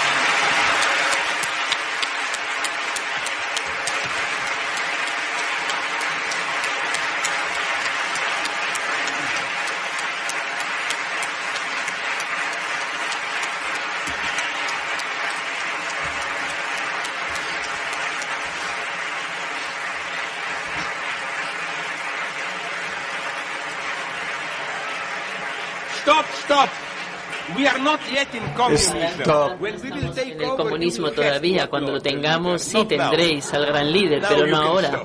Ahora podéis parar. Eh, muchas gracias. Sí, pediría a la, a la organización, que no sé si está previsto, los traductores han tenido una tarde exigente, por si acaso hay preguntas en castellano, no sé si está prevista una traducción inversa. Caso de que fuese así, eh, igual ayuda. Gracias, Sonia. Ma io eh, entiendo un poco. Por favor, explicad a, explicar a la mesa que sí que hay traducción inversa. Solo hace falta que Zizek se ponga el se ponga un casco. Y ahora voy a traducirle a él. Estaba en. Argentina antes de saber castellano, pero el verbo coger estaba aprendiendo. Aquí significa coger, significa sencillamente tomar algo. En Argentina, como probablemente sabéis, es eh, bueno follar. Y esa es mi broma Spanish, favorita, Argentina, un español, "¿Dónde puedo llega a taxi?" Argentina y dice dónde puedo coger un taxi. Y la respuesta argentina es puedes intentar, That's the limit of my Spanish. y ese es el límite de mi castellano, puedes intentarlo en el tubo de escape. Esa es la broma. Por favor, decid a la mesa que sí que hay traducción al inglés, pero que tienen que coger, que tomar unos auriculares.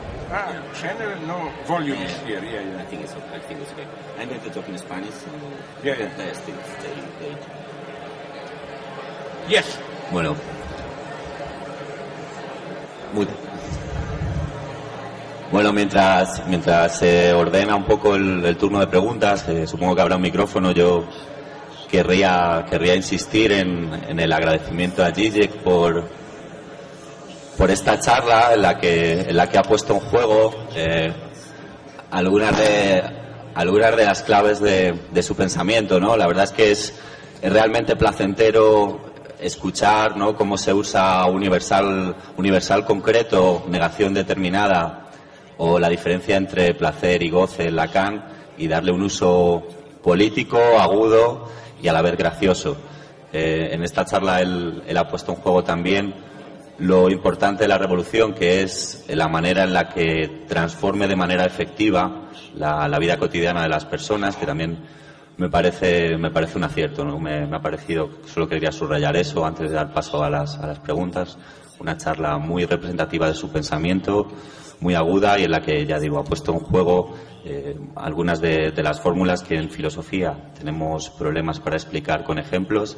Él lo hace, en mi opinión, con, con pertinencia y con agudeza y, y de una manera muy, muy graciosa y muy interesante, ¿no? Y yo creo que ha movilizado algunos de los principales problemas de, no solo de, de la izquierda, sino de, bueno, de, de los seres humanos, ¿no? Eh, cómo, cómo gestionar el poder, cómo ganar el poder, cómo transformar nuestras vidas en, un mundo en el que, bueno, se, ha fragmentado todo, se ha desactivado a veces la, ilusión y la esperanza y, y ha denunciado muy bien cómo el cinismo es siempre eh, parte de una ideología conservadora. Ya digo, eh, creo que el protagonista es él y ahora os toca a vosotros. Entonces, bueno, no sé si hay preguntas, quizá el procedimiento de levantar la mano y habrá micrófonos. Hello, uh, thank you. I'm speaking in English, so you can take. Hola, eh, gracias. Uh, Voy a thank you for all your fantastic ideas Gracias and, por uh, tus ideas fantásticas. The ideas of the madman. Las ideas del loco, and, la uh, mayoría de ellas me han encantado. I agree. No, I, well, I agree. no, Estoy de acuerdo en la mayoría de ellas, pero Um, quería uh, preguntarte, uh, mm, your ideas about the porque tus ideas sobre el universalismo, Um, I'm just wanting to know if you agree with something no sé si estarías de acuerdo that, con algo, because you're also a lover of cinema. porque bueno, tú eres también un amante del Uh, cine, thinking of a future Pensando politics, en una what política kind of futura, plan qué can we tipo de use plan podemos to utilizar drive us para What kind of llevarnos, purpose can there qué be tipo for de this future propósito podemos ideology? tener para esta ideología universal futura, ideology. una and my idea is that uh, ideología universal. could be Y mi Star idea Trek. es que podría ser Sorry. Star Trek. Star Trek, Yeah, que podría ser Star Trek. And um, the first Y about Star la Trek is primera cosa de Star to, Trek es cómo to, the Star Trek, Star Trek civilization. llegamos a la civilización de Star uh, Trek. I think the first thing you have to do is Y lo primero money. que hay que hacer es abolir el So dinero. you have to go beyond Tienes que ir the, más allá pragmatism that we have del uh, pragmatismo que tenemos en la actualidad, que el dinero es know, importante. use our robots and everything, and we don't have to Y, bueno, y por supuesto, más allá de eso estaría no tener que trabajar, robots, etcétera. Es una pregunta maravillosa, que es- lo que significa que es una pregunta difícil. Sobre la universalidad tengo que clarificar un posible equívoco. No estaba defendiendo la universalidad en el sentido de, de llegar a un nivel más elevado de abstracción.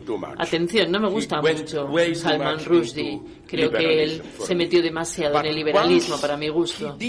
Pero en una ocasión, y no, no aquí, pero en Bilbao, creo, así que, bueno, todavía, de, de momento todavía parte de España. Y dio una respuesta maravillosa a la pregunta. Alguien le acusó de no ser fiel a sus raíces indias, ser demasiado, bueno, ahora parte del mundo londinense, Reino Unido, a toda esa tradición, y dijo algo maravilloso. Y ahí sí que le admiro en este punto. Dijo No, it's not que true. no, no es verdad. Two Indian, great Indian writers Los were grandes absolutely crucial autores indios fueron cruciales Which two? para él, Jane Austen and Charles Dickens. Jane Austen y Charles Dickens. Y explicó esto maravillosamente. Dijo Charles Dickens, Oliver Twist, todos estos niños de la calle, estos suburbios de Bombay. Esos son los suburbios de Bombay. Es la mejor imagen de los suburbios de Bombay hoy. Es estas familias de clase alta, quién se casa con quién. Esto es Jane Austen. Y esto para mí universality. es la verdadera universalidad. Tomemos. Shakespeare, por ejemplo. La verdadera universalidad no es una abstracción de las condiciones concretas. La verdadera universalidad es como una obra de arte, es una obra de arte que es muy específica, está claramente muy arraigada en determinada situación histórica y cómo puede de manera maravillosa, reborn se puede, puede renacer en otro contexto donde funciona way. de una manera maravillosa. example, Y esto es algo, por ejemplo, wonder of Shakespeare for Lo increíble o la maravilla de Shakespeare, en la época romántica, tú- Hamlet, puedes is cualquiera de sus obras, en cualquiera de sus fases. Esta es la universalidad. El milagro es que para ser un autor universal about, "My God, this no tienes que pensar, oh no, esto está demasiado arraigado en mi contexto, ¿cómo puedo hacerlo universal?" más universal? Si haces esto, entonces será totalmente provinciano, de eso puedes estar seguro. No, sencillamente tienes que ser absolutamente particular en tu mundo, metido en tu mundo, pero de una manera que encuentre eco en otros mundos, etcétera, etcétera. Eso será, y esto es la cuestión sobre la universalidad. Pero lo que has about, dicho uh, sobre uh, uh, todo esto, no, yo tengo que decir, eh, lo confieso, no soy perfecto, no todo el mundo es perfecto, no me mates por esto.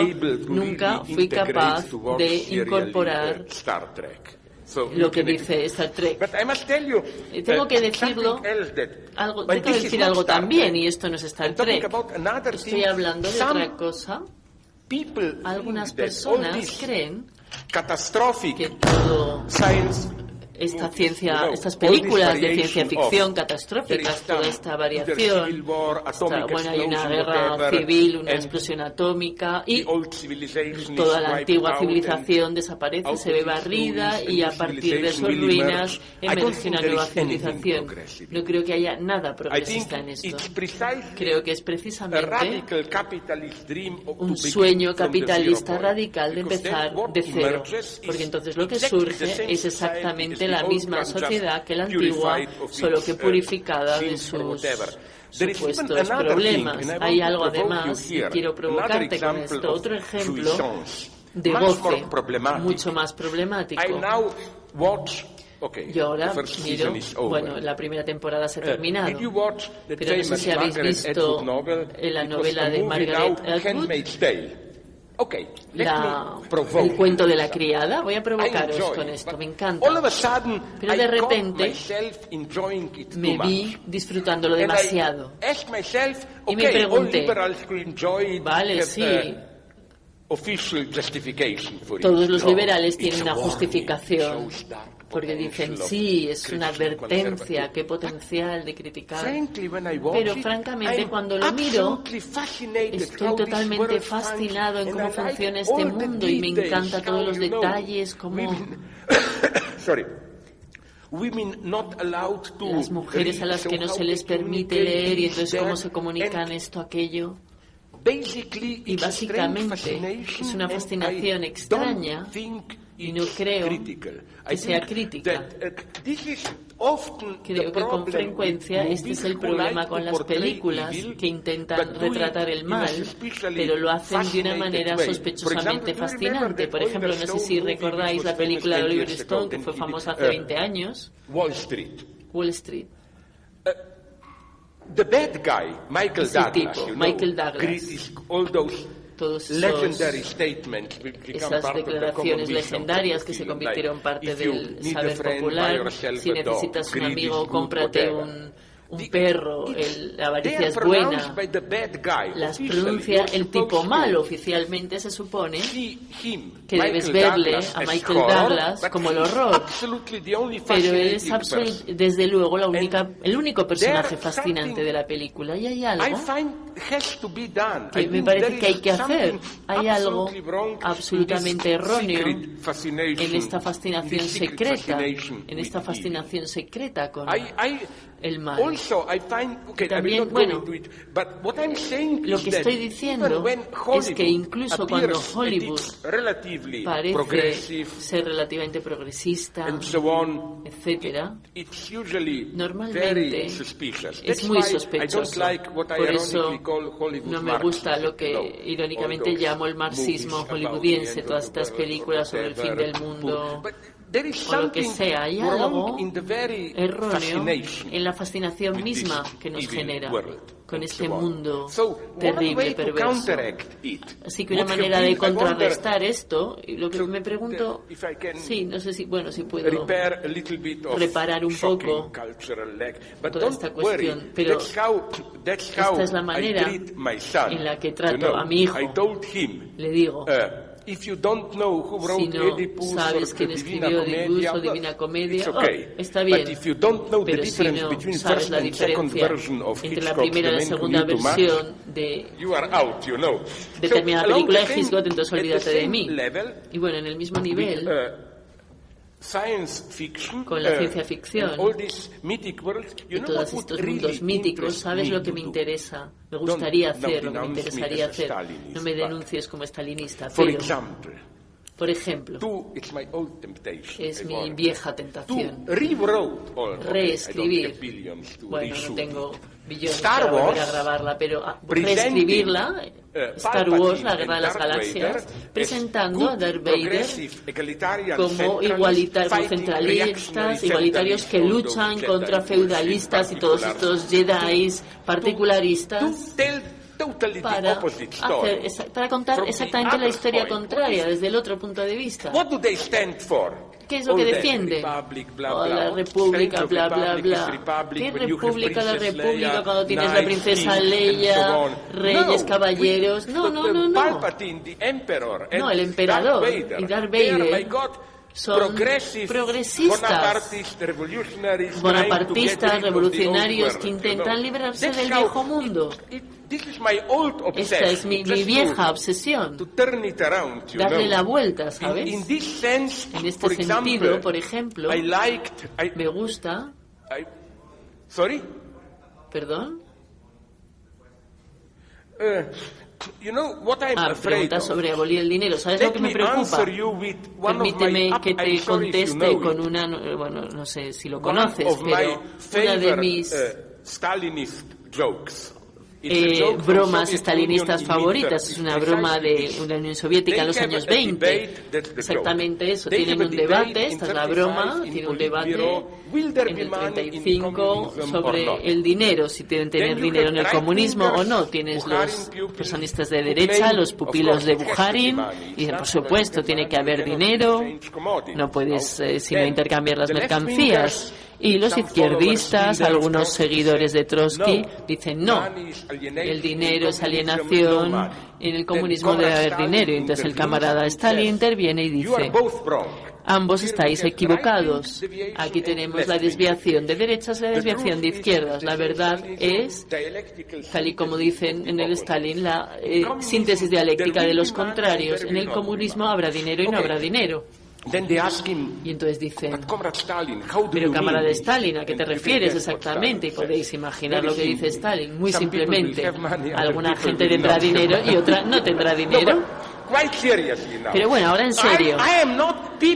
No, yo estoy de acuerdo contigo.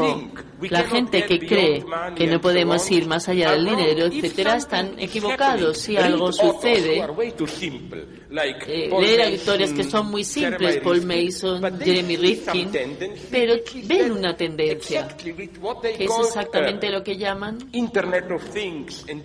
la Internet de las cosas y que se puede reproducir un fenómeno sin coste adicional. Ven que el dinero ya no funciona.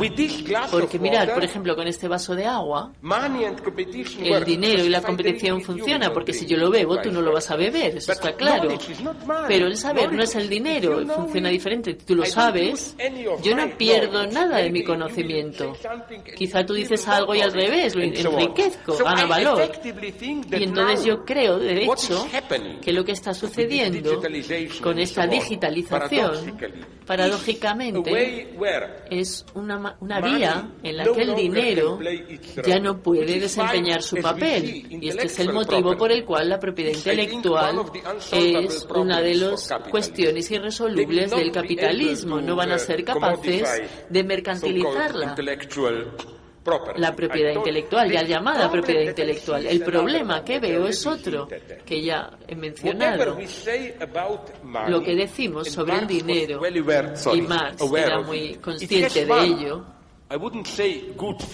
no diría a ver, nosotros ya no tenemos una relación directa de dominación. No las necesitamos porque me puedes dominar a través del dinero. Pero este es el motivo por el que tenemos libertad formal, al menos. El peligro es que si aboles el dinero o limitas su papel de la manera equivocada, entonces las relaciones directas de dominación violentas van a volver.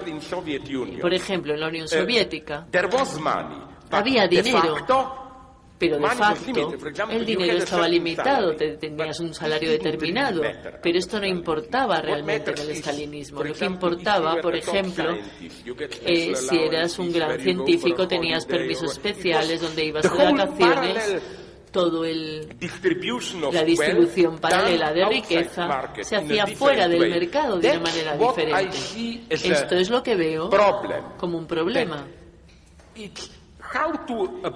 cómo abolir el dinero sin volver a determinadas formas de relaciones directas de dominación violentas. Bueno, lo siento, vamos a continuar. Algunas preguntas más. Hola, Slavoj. Ah, aquí, aquí. Voy a hacer. Ah, sí, te veo, te veo. Estás en el centro izquierda de la izquierda radical. Ah, no, perdón, de la derecha radical. Perdón. Sí. Voy a hacer la, la pregunta en castellano, si no te importa. Eh, bueno, cuando has al principio de la charla de, de este día después, de el V de Vendetta parte 2, eh, se me viene a la cabeza una batalla que ha habido aquí en España eh, con Podemos. Hace un tiempo, hace unos meses, eh, se disputó una, una batalla que, en la que había básicamente un bando que defendía a grandes rasgos una, una apuesta por la institución, una apuesta eh, porque el cambio solo se consolidaría si se institucionalizaba, bla, bla, bla y otro bando que quizá era más, eh, más eh, apegado a la manifestación, a, la ebullición social, ¿no? Bueno, creo que se llegó como a un equilibrio, a una especie de, armonía entre estas dos partes. Eh, una que te permitía consolidar cambios, pero por otro, por otro lado te, obligaba a estar en permanente contacto con, con la sociedad y no burocratizarte del todo en tu opinión, eh, no, no, no, no sé si eh, alegas por una burocracia absoluta en la que ni siquiera haya una parte apegada a, a, las manifestaciones, a los movimientos sociales, etcétera, etcétera.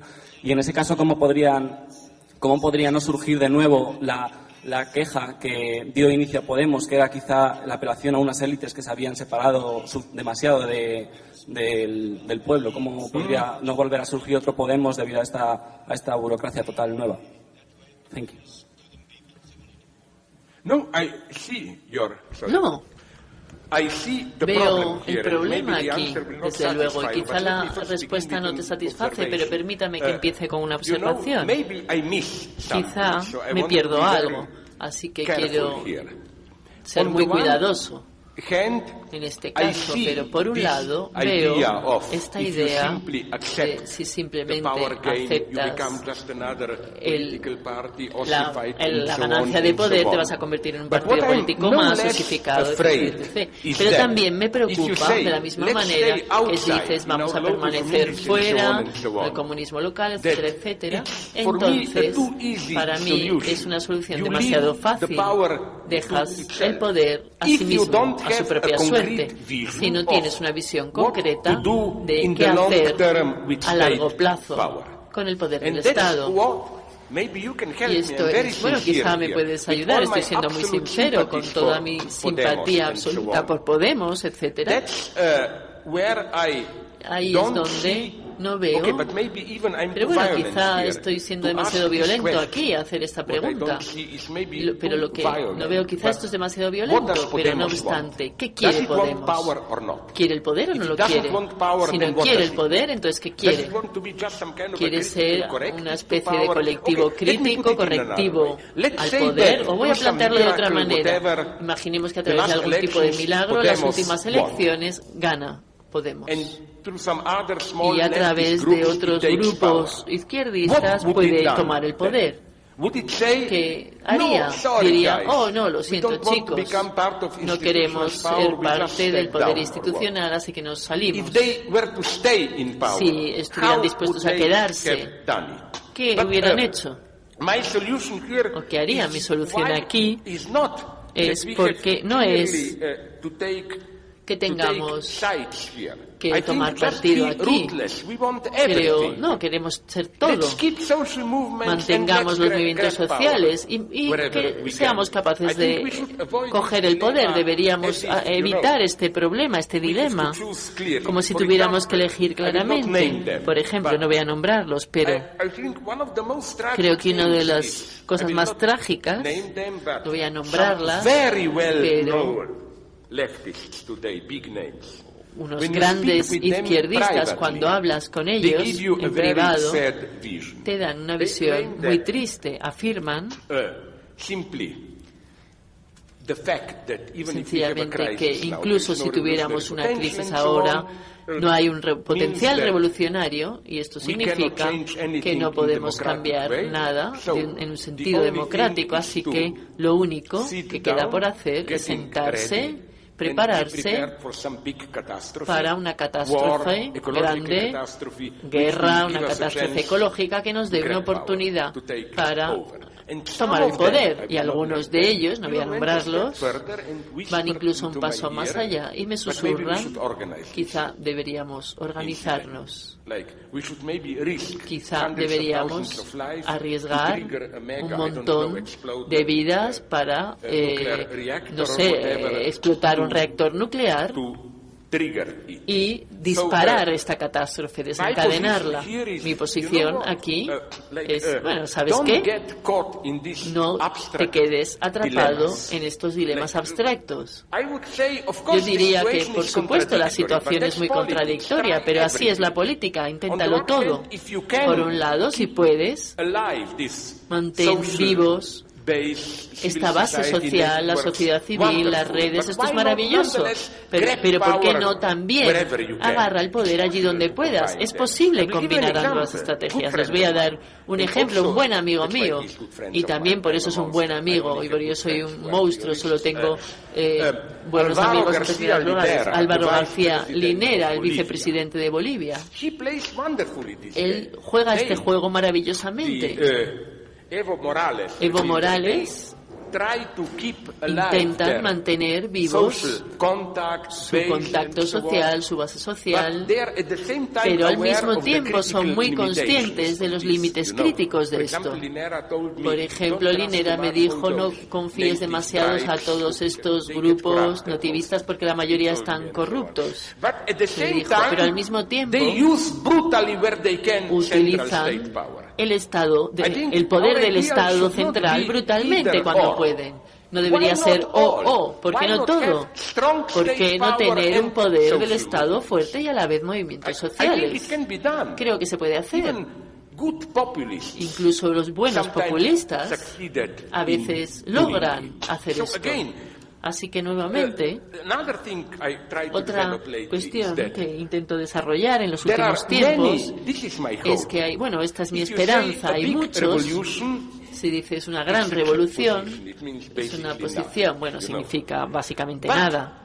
Pero no, es, no consiste, no se trata en cada sociedad concreta, en cada situación, preguntar algo. Esto sería para mí un acto político ideal. Actuar, elegir un tema, una tarea que parece lo más inocente posible, pero que en la realidad puede disparar un gran proceso en este plano y no tengo ilusiones sobre Obama. Este es el ejemplo que utilizo. Por ejemplo, el, el healthcare de Obama no es nada revolucionaria.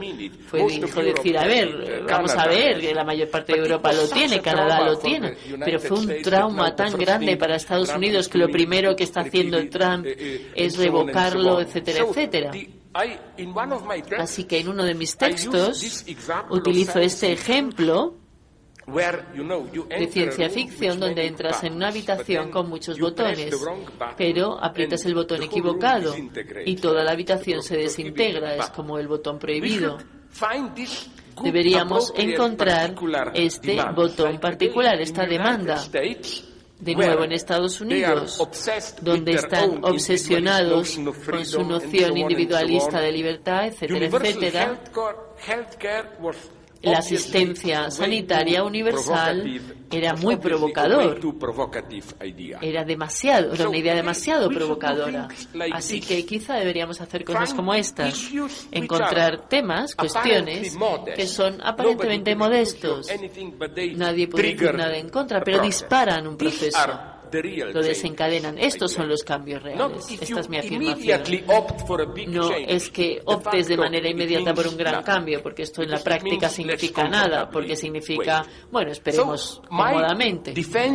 Así que mi defensa de Podemos sería uh, que este dilema que has presentado, esto es nuestra condición por un lado, no podemos decir simplemente disfrutaremos nuestra posición cómoda de verdadera sociedad civil, porque esto significa de facto tengamos el Estado, mantengamos el Estado tal y como está, sin transformarlo.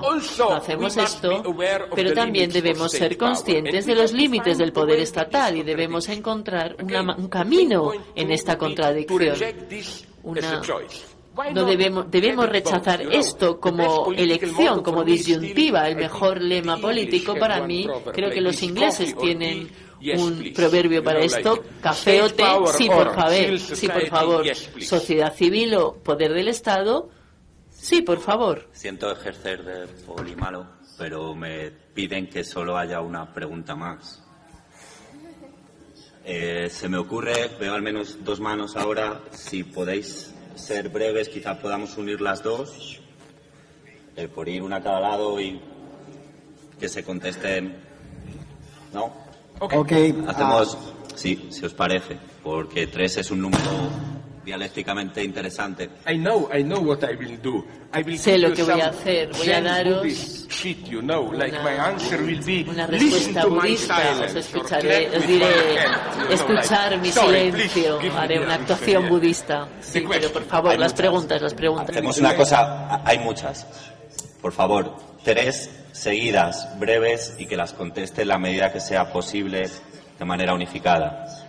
Okay, so you were talking about Vale, estabas hablando del problema de que podemos tener ambas cosas, el poder estatal y los movimientos sociales, o como queramos llamarlos, pero hay un problema con la burocracia y con el elevado nivel de burocracia en el que vivimos, quizá desde la Segunda Guerra Mundial, y es que el propio Estado burocrático destruye mucho de lo que necesitas para ser izquierdistas. Por ejemplo, um, esta capacidad de tener, creo que nos sentimos arrollados por la burocracia. Y yo veo que este conflicto en la política uh, no se ve solo en el conflicto entre derecha e izquierda, sino también dentro de la propia izquierda, porque las personas quieren gobernar son los mismos que quieren destruir los movimientos. ¿Qué sucede con esto?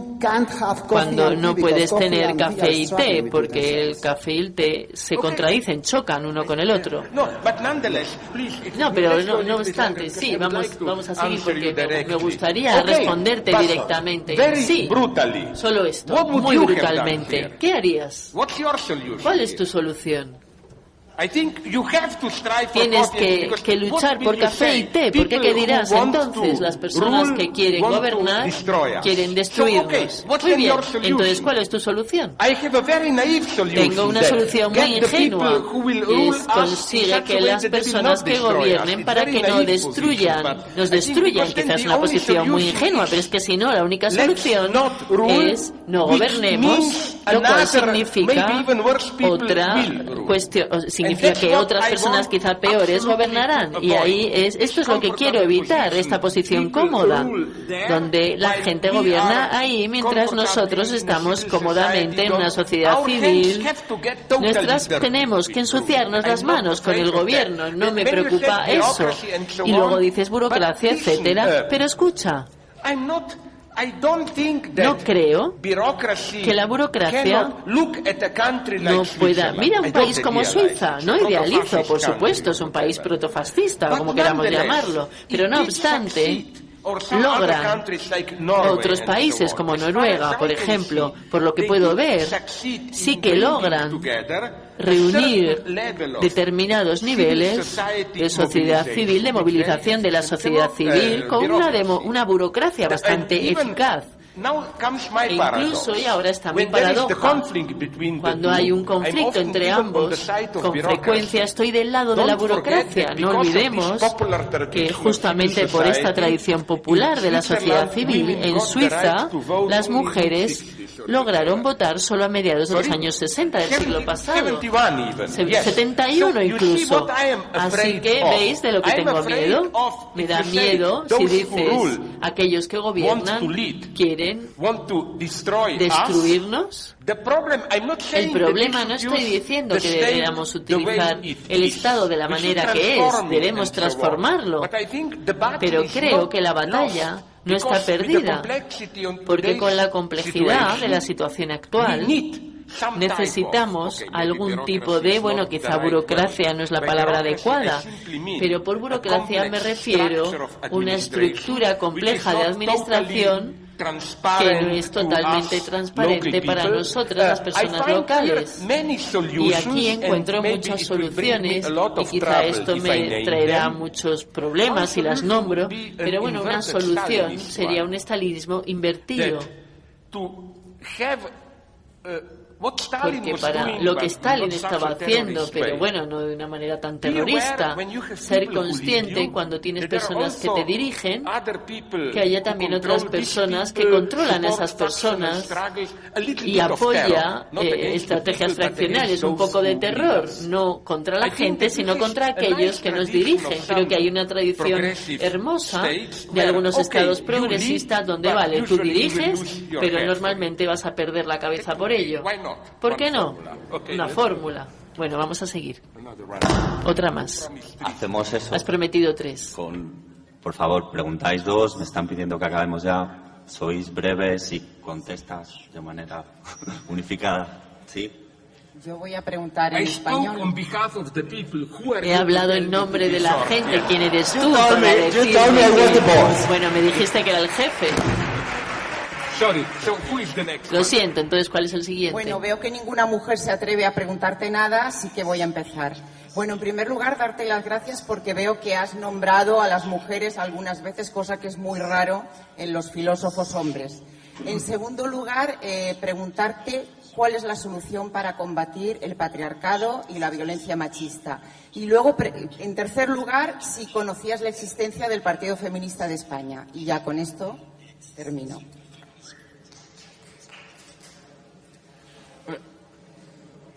Yes. Yeah, sorry. Okay, okay, yeah, yeah, yeah. Hello.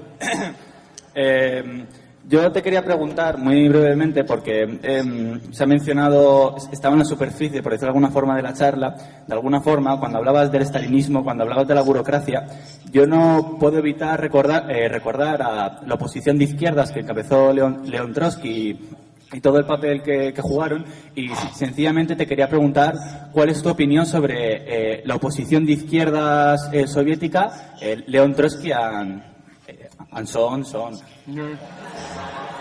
Okay, no, it's a nice Muy question. bien, es una pregunta hermosa, pero recientemente he leído una biografía Isaac Deutscher, Isaac Deutscher, Isaac maybe the best Deutscher, known. quizá la más conocida, que era, bueno, simpatizaba con? Trotsky. ¿Sabes lo que me chocó? Es para mí el mayor eh, fracaso, el mayor fallo de Trotsky, por supuesto uh, sí que simpatizo con él, pero bueno, esto no hay que decirlo, pero precisamente Trotsky en el año crucial decisivo en la Unión 22-23. Soviética fue el Why? 22-23. ¿Por qué? Lenin tuvo el primer ataque al corazón y esto, bueno, es tragedia, casi una tragedia griega. ¿Sabes lo que sucedió? Debes saberlo. Lenin, esto es típico de Lenin. Él y su mujer escribieron una carta al Politburo pidiendo, diciendo estoy incapacitado, no puedo trabajar políticamente y para mí la política es la vida, así que por favor dadnos algo de veneno y nos vamos a matar. Stalin lo saboteó, ¿sabes por qué? Porque sabía que si en ese momento Lenin moría y tenían que decidir quién iba a relevarle, quién seguiría el siguiente, entonces Stalin no hubiera ganado. Necesitaba un año más, un año y medio más. Y en ese año, solo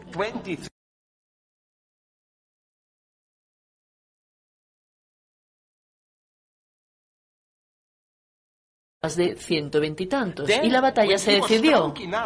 Cuando tuvo suficiente fuerza, a finales del 23, entonces ya sí quería que Lenin muriera. Empezaron a, a insultarle, insultaba a su mujer para humillar a Lenin. Pero Stalin era consciente de esto y leí estas memorias de Georgi Dimitrov, el jefe de la Internacional, donde cuenta cómo Stalin en un encuentro dijo que Trotsky era indudablemente más popular en, a mediados de los 20 que él, Stalin, pero dijo, los cuadros me apoyaban y esto fue la clave. Y esta fue la tragedia de Trotsky. No tenía la sensibilidad para esto. Del 23 y esas sesiones del Politburo, ¿sabes lo que estaba haciendo Trotsky para mostrar su arrogancia? Y cojo esto de Deutscher.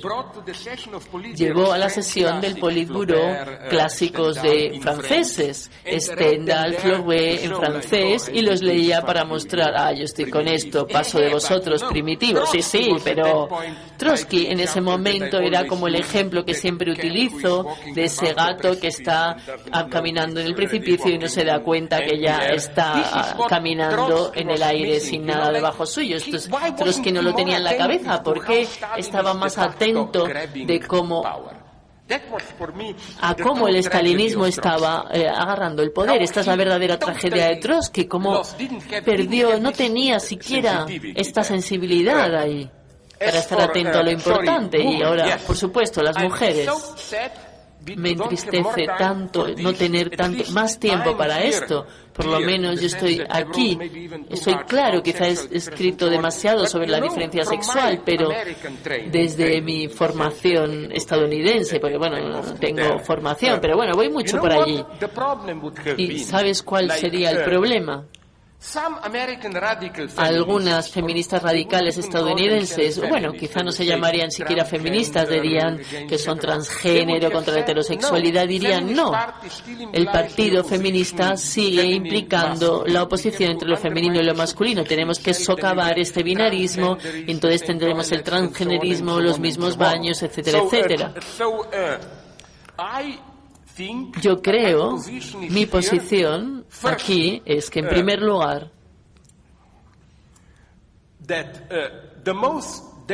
lo más peligroso, la forma más peligrosa al feminismo radical auténtico hoy es, por un lado, que a veces es ciego ante determinada pospatriarcado que está emergiendo hoy, pero que de alguna manera sigue siendo, como decirlo, está secretamente antiemancipatorio. Bueno, voy a plantearlo claramente con estas palabras y de manera provocadora y abierta, lo más que puedo. Mi problema con Judith Butler, que tengo, bueno, tengo una buena relación personal con ella, ningún problema ahí, pero mi problema con ella es, ¿cuál es mi reproche básico a ella? Es que lo que ella describe como su modelo de cómo se construye la subjetividad, en, están estos papeles predeterminados sexuales que a través de juegos performativos, de imitación, todo el tiempo nos reconstruimos, nos construimos, siempre somos identidades frágiles, identidades sexuales frágiles, etcétera, etcétera. Lo que sospecho es que no está describiendo un objetivo utópico, sino sencillamente la figura ideal del capitalismo tardío actual. Creo que Trump y toda esta mayoría moral conservadora, lo que ellos defienden, por supuesto, es ridículo, pero es una batalla perdida. Este tipo de este tipo de performatividad donde no tienes una identidad fija, etcétera, etcétera, no lo veo como, como algo muy progresista. Creo que encaja perfectamente con la ideología actual. Es precisamente la ideología de no tienes una identidad fija, descubre los potenciales en ti mismo, reconstruyete a ti mismo todo el tiempo, etcétera, etcétera. El problema aquí para mí es el siguiente. Por un lado, por supuesto, todos estamos de acuerdo en algunas cosas. Judith Butler tiene razón. No deberíamos apelar cuando luchamos por el feminismo a una, no sé, una esencia femenina más profunda, más auténtica o lo que sea. Pero al mismo tiempo, en lo que no estoy de acuerdo con Judith Butler, con su tipo de feminismo performativo, que al final incluso se socava a sí mismo, no se quiere siquiera llamar feminismo, es que, perdón, otro problema en la actualidad, Alain Badiou, creo que tenía razón al atraer la atención sobre esto, es que en la actualidad determinada imagen de las mujeres como rostro humano del poder está apareciendo, que creo que es una traición obscena del feminismo pero es una de las funciones ideológicas de las mujeres, pero en un libro sobre la juventud, no sé si está traducido, y si lo habéis leído, hace esta observación maravillosa que, que se utiliza, digamos que en la opresión de los jóvenes, las mujeres desempeñan un papel fundamental y toda esta ideología. No queremos castigo, queremos que en todo el sistema, digamos, de control de los jóvenes, el rostro femenino juega un papel fundamental. Y mira, lo voy a plantear así, se ofrece otra identidad a las mujeres para representar el poder con un rostro humano, etcétera, etcétera. Y esto también hay que rechazarlo. Pero donde estoy totalmente de acuerdo con el feminismo es en que Creo que por motivos teóricos, y esto me ha traído muchos problemas en los que, bueno, no tengo tiempo de adentrarme, la diferencia sexual no puede ser reducida a lo que a los roles de género masculino y femenino es una oposición ontológica fuerte, no natural, pero es algo específico al universo simbólico humano. Pero no se puede reducir a o, como en Nueva York, por ejemplo, está legalizado en el estado de Nueva York, se te reconoce legalmente 32 identidades sexuales y les gusta señalar como lo masculino y femenino son solo dos en el medio. Tienes gay, lesbian, trisexual, asexual, bisexual, boyera. Pero no, creo que las diferencias sexuales, este antagonismo es más fuerte que esto, más profundo. La diferencia sexual no es solo el resultado de estos juegos performativos, etcétera, etcétera. Y mi prueba es la siguiente. La manera en la que Judith Butler a veces se lee, y es mucho más interesante que esto, pero cuando se la lee de esta manera juguetona, construimos nuestras identidades sexuales. Dios mío, he encontrado algunos de ellos. ¿Cómo pueden escribir esto? ¿Se han, han conocido a alguna persona transgénero que sufre de verdad? ¿Por qué? Porque, por ejemplo, digamos que biológicamente resultan ser, parecen una mujer, pero subjetivamente se experimentan como hombres o un tercer género. Para ellos no es una elección simple. Tengo un juego performativo, hoy soy una mujer, mañana soy bisexual.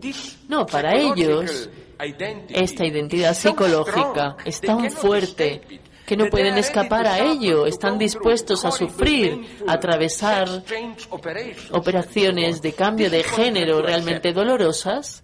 Y esto hay que aceptarlo. Sí, nuestra identidad no es natural, pero esto no significa que sea una cuestión de juegos sociales. Simplemente mañana soy un hombre, al día siguiente soy bisexual, luego soy una mujer. No, no. A través de la libertad, de una manera, elegir tu destino, elegir algo de lo que no puedes escapar. Pero para darte otra, bueno, esto es una anécdota. ¿Por qué? Puedo, bueno, esto quizás significa que soy secretamente antifeminista, pero no tengo en realidad ningún problema con las mujeres. En particular, en la teoría pura, una de mis grandes referencias es Hegel, lo hegeliano. Lo siento, siento decíroslo, pero los cinco mejores libros de Hegel están todos escritos por mujeres. Gillian Rose, la contrasociología de Hegel, Beatriz Longuenés, Hegel y la crítica de la metafísica, Catherine Malabou, Malabou, El futuro de Hegel, luego tienes a Rebecca Comey, Melancolia, Duelo, un libro maravilloso, y mi compañera eslovena Alenka que, que ha hecho un, un libro nuevo, y esto significa algo. No es solo que las mujeres sean buenas para esta cuestión de autoexpresión, como sientes algo, no, no, las mujeres sí. Si hay un filósofo que representa el pensamiento puro conceptual es Hegel, ¿qué significa que todas las grandes hegelianas sean mujeres? Esto significa algo seguro.